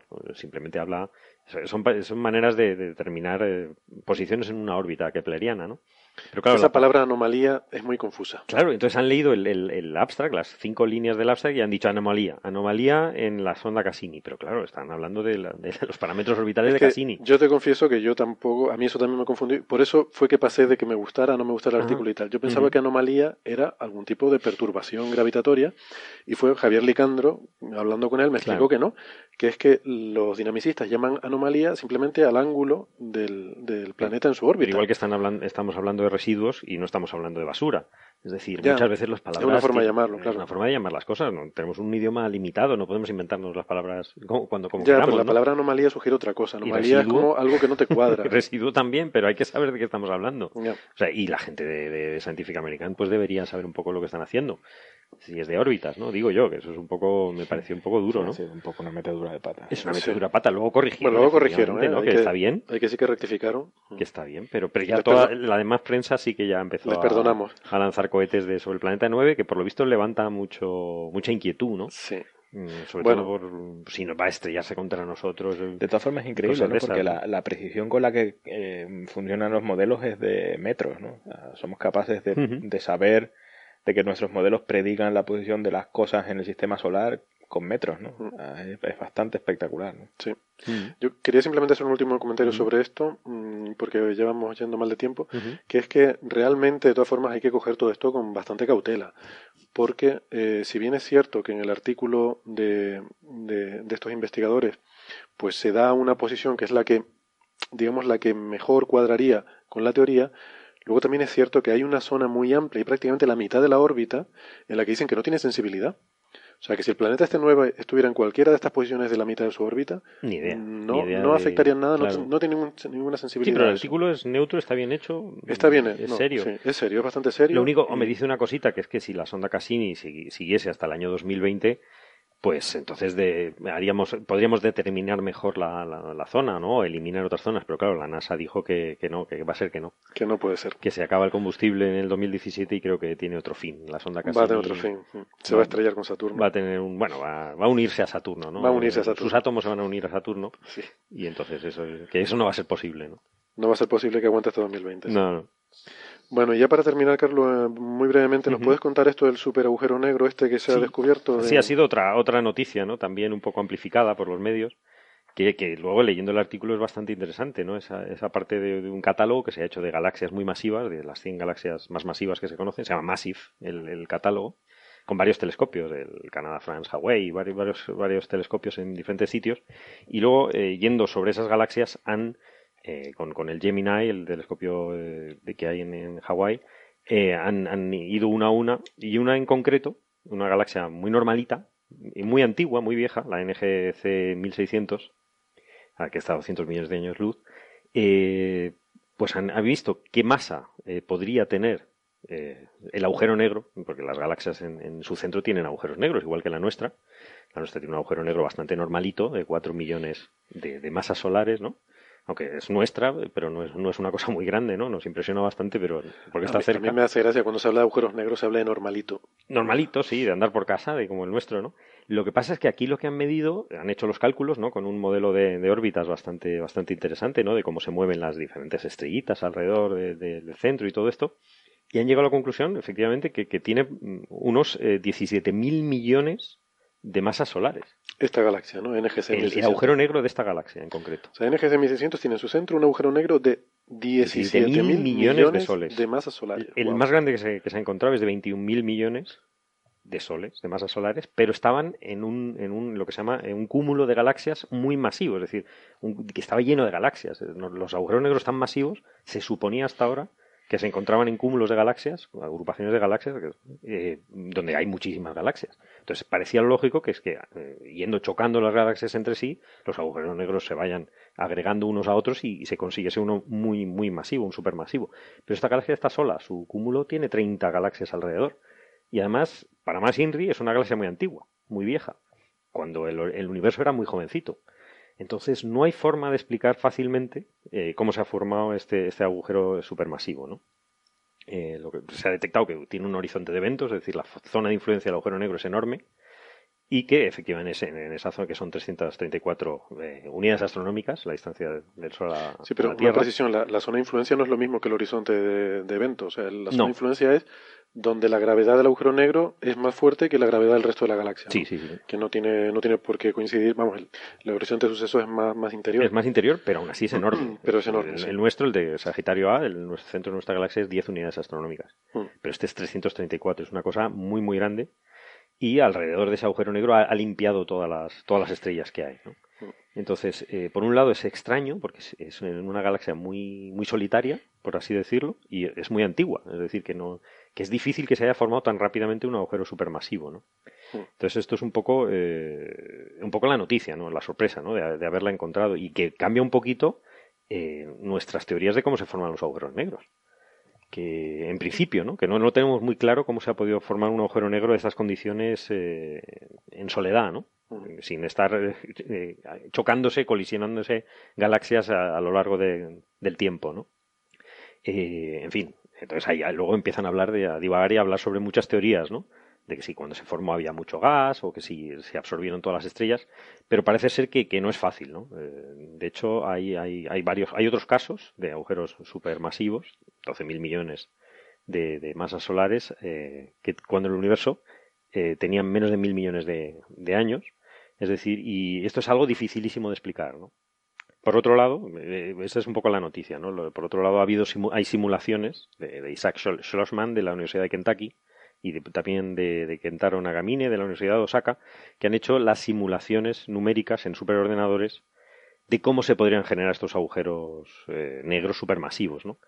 Y efectivamente eh, descubren un poco, más que menos que descubren, pueden explicarlo con estas simulaciones que no, se, no son agujeros negros tradicionales, en el sentido que entendemos que se han creado de estrellas, sino que ha habido en el origen del universo, eh, hubo un flujo, una caída de nubes de gas eh, primigenio sobre pozos de materia oscura. Y aquí volvemos otra vez, porque la materia oscura es necesaria a, estas escalas para explicar toda la evolución de las galaxias. ¿no? Entonces, su modelo teórico parece explicar esto y parece ser que hay otros tipos de agujeros negros que son estos supermasivos que no tienen demasiado que ver con los agujeros negros de resultados de, explosión de una estrella muy masiva hmm. y que, en principio eh, parece interesante, ¿no? Eh, pero bueno, tenemos que seguir observando este, este, tipo de agujeros negros porque gran parte de la materia también estará, estará en ellos. Es decir, hay que ver eh, qué contribución tienen ¿no? a la masa total del universo, porque esto, esto es bastante novedoso, ¿no? es decir, el detectar este tipo de, de, objetos. ¿no? Claro, y como dices tú, pues también puede aportar información sobre cómo se forman las galaxias y y estos pozos de materia oscura que se supone que, son las semillas primigenias de... Sí, sí, que tiene su, su tema. Lo que pasa es que, bueno, ellos, eh, las simulaciones usan materia oscura porque evidentemente es necesaria, absolutamente necesaria cuando es el, el 95%. Es básicamente, es básicamente todo materia oscura. El 95% de la masa que tienes en una simulación es materia oscura. Entonces, eh, pero bueno, estas son las simulaciones. la noticia es la, el descubrimiento de estos objetos que sigue siendo se siguen viendo cosas muy muy muy diferentes de, de repente, eso es curioso. Muy bien, pues seguiremos atentos a, esto y a las otras noticias que hemos contado hoy. Pues nada más, es esto el tiempo que teníamos, lo vamos a ir dejando por aquí. Eh, muchas gracias chicos, un placer eh, haber estado compartiendo este ratito. Igualmente. Gracias a los oyentes que quedan despiertos y nada, les recuerdo a los que estén por Tenerife, la semana que viene el Teatro Leal en Laguna, si tienen a bien nos veremos por allí. Y si no, pues durante el resto de la semana estamos en las redes sociales y eh, en cualquier caso ya saben que nos volvemos a escuchar la semana que viene, ¿vale? Venga, adiós. Venga, hasta luego.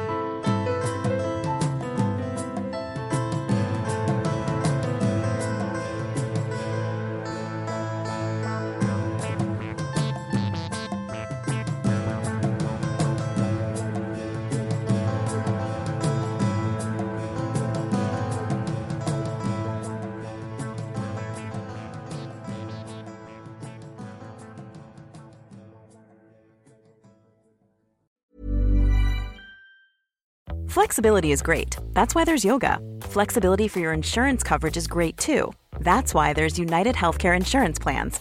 Underwritten by Golden Rule Insurance Company, United Healthcare Insurance Plans offer flexible, budget friendly coverage for medical, vision, dental, and more. One of these plans may be right for you if you're, say, between jobs, coming off your parents' plan, turning a side hustle into a full hustle, or even missed open enrollment. Want more flexibility? Find out more about United Healthcare Insurance Plans at uh1.com.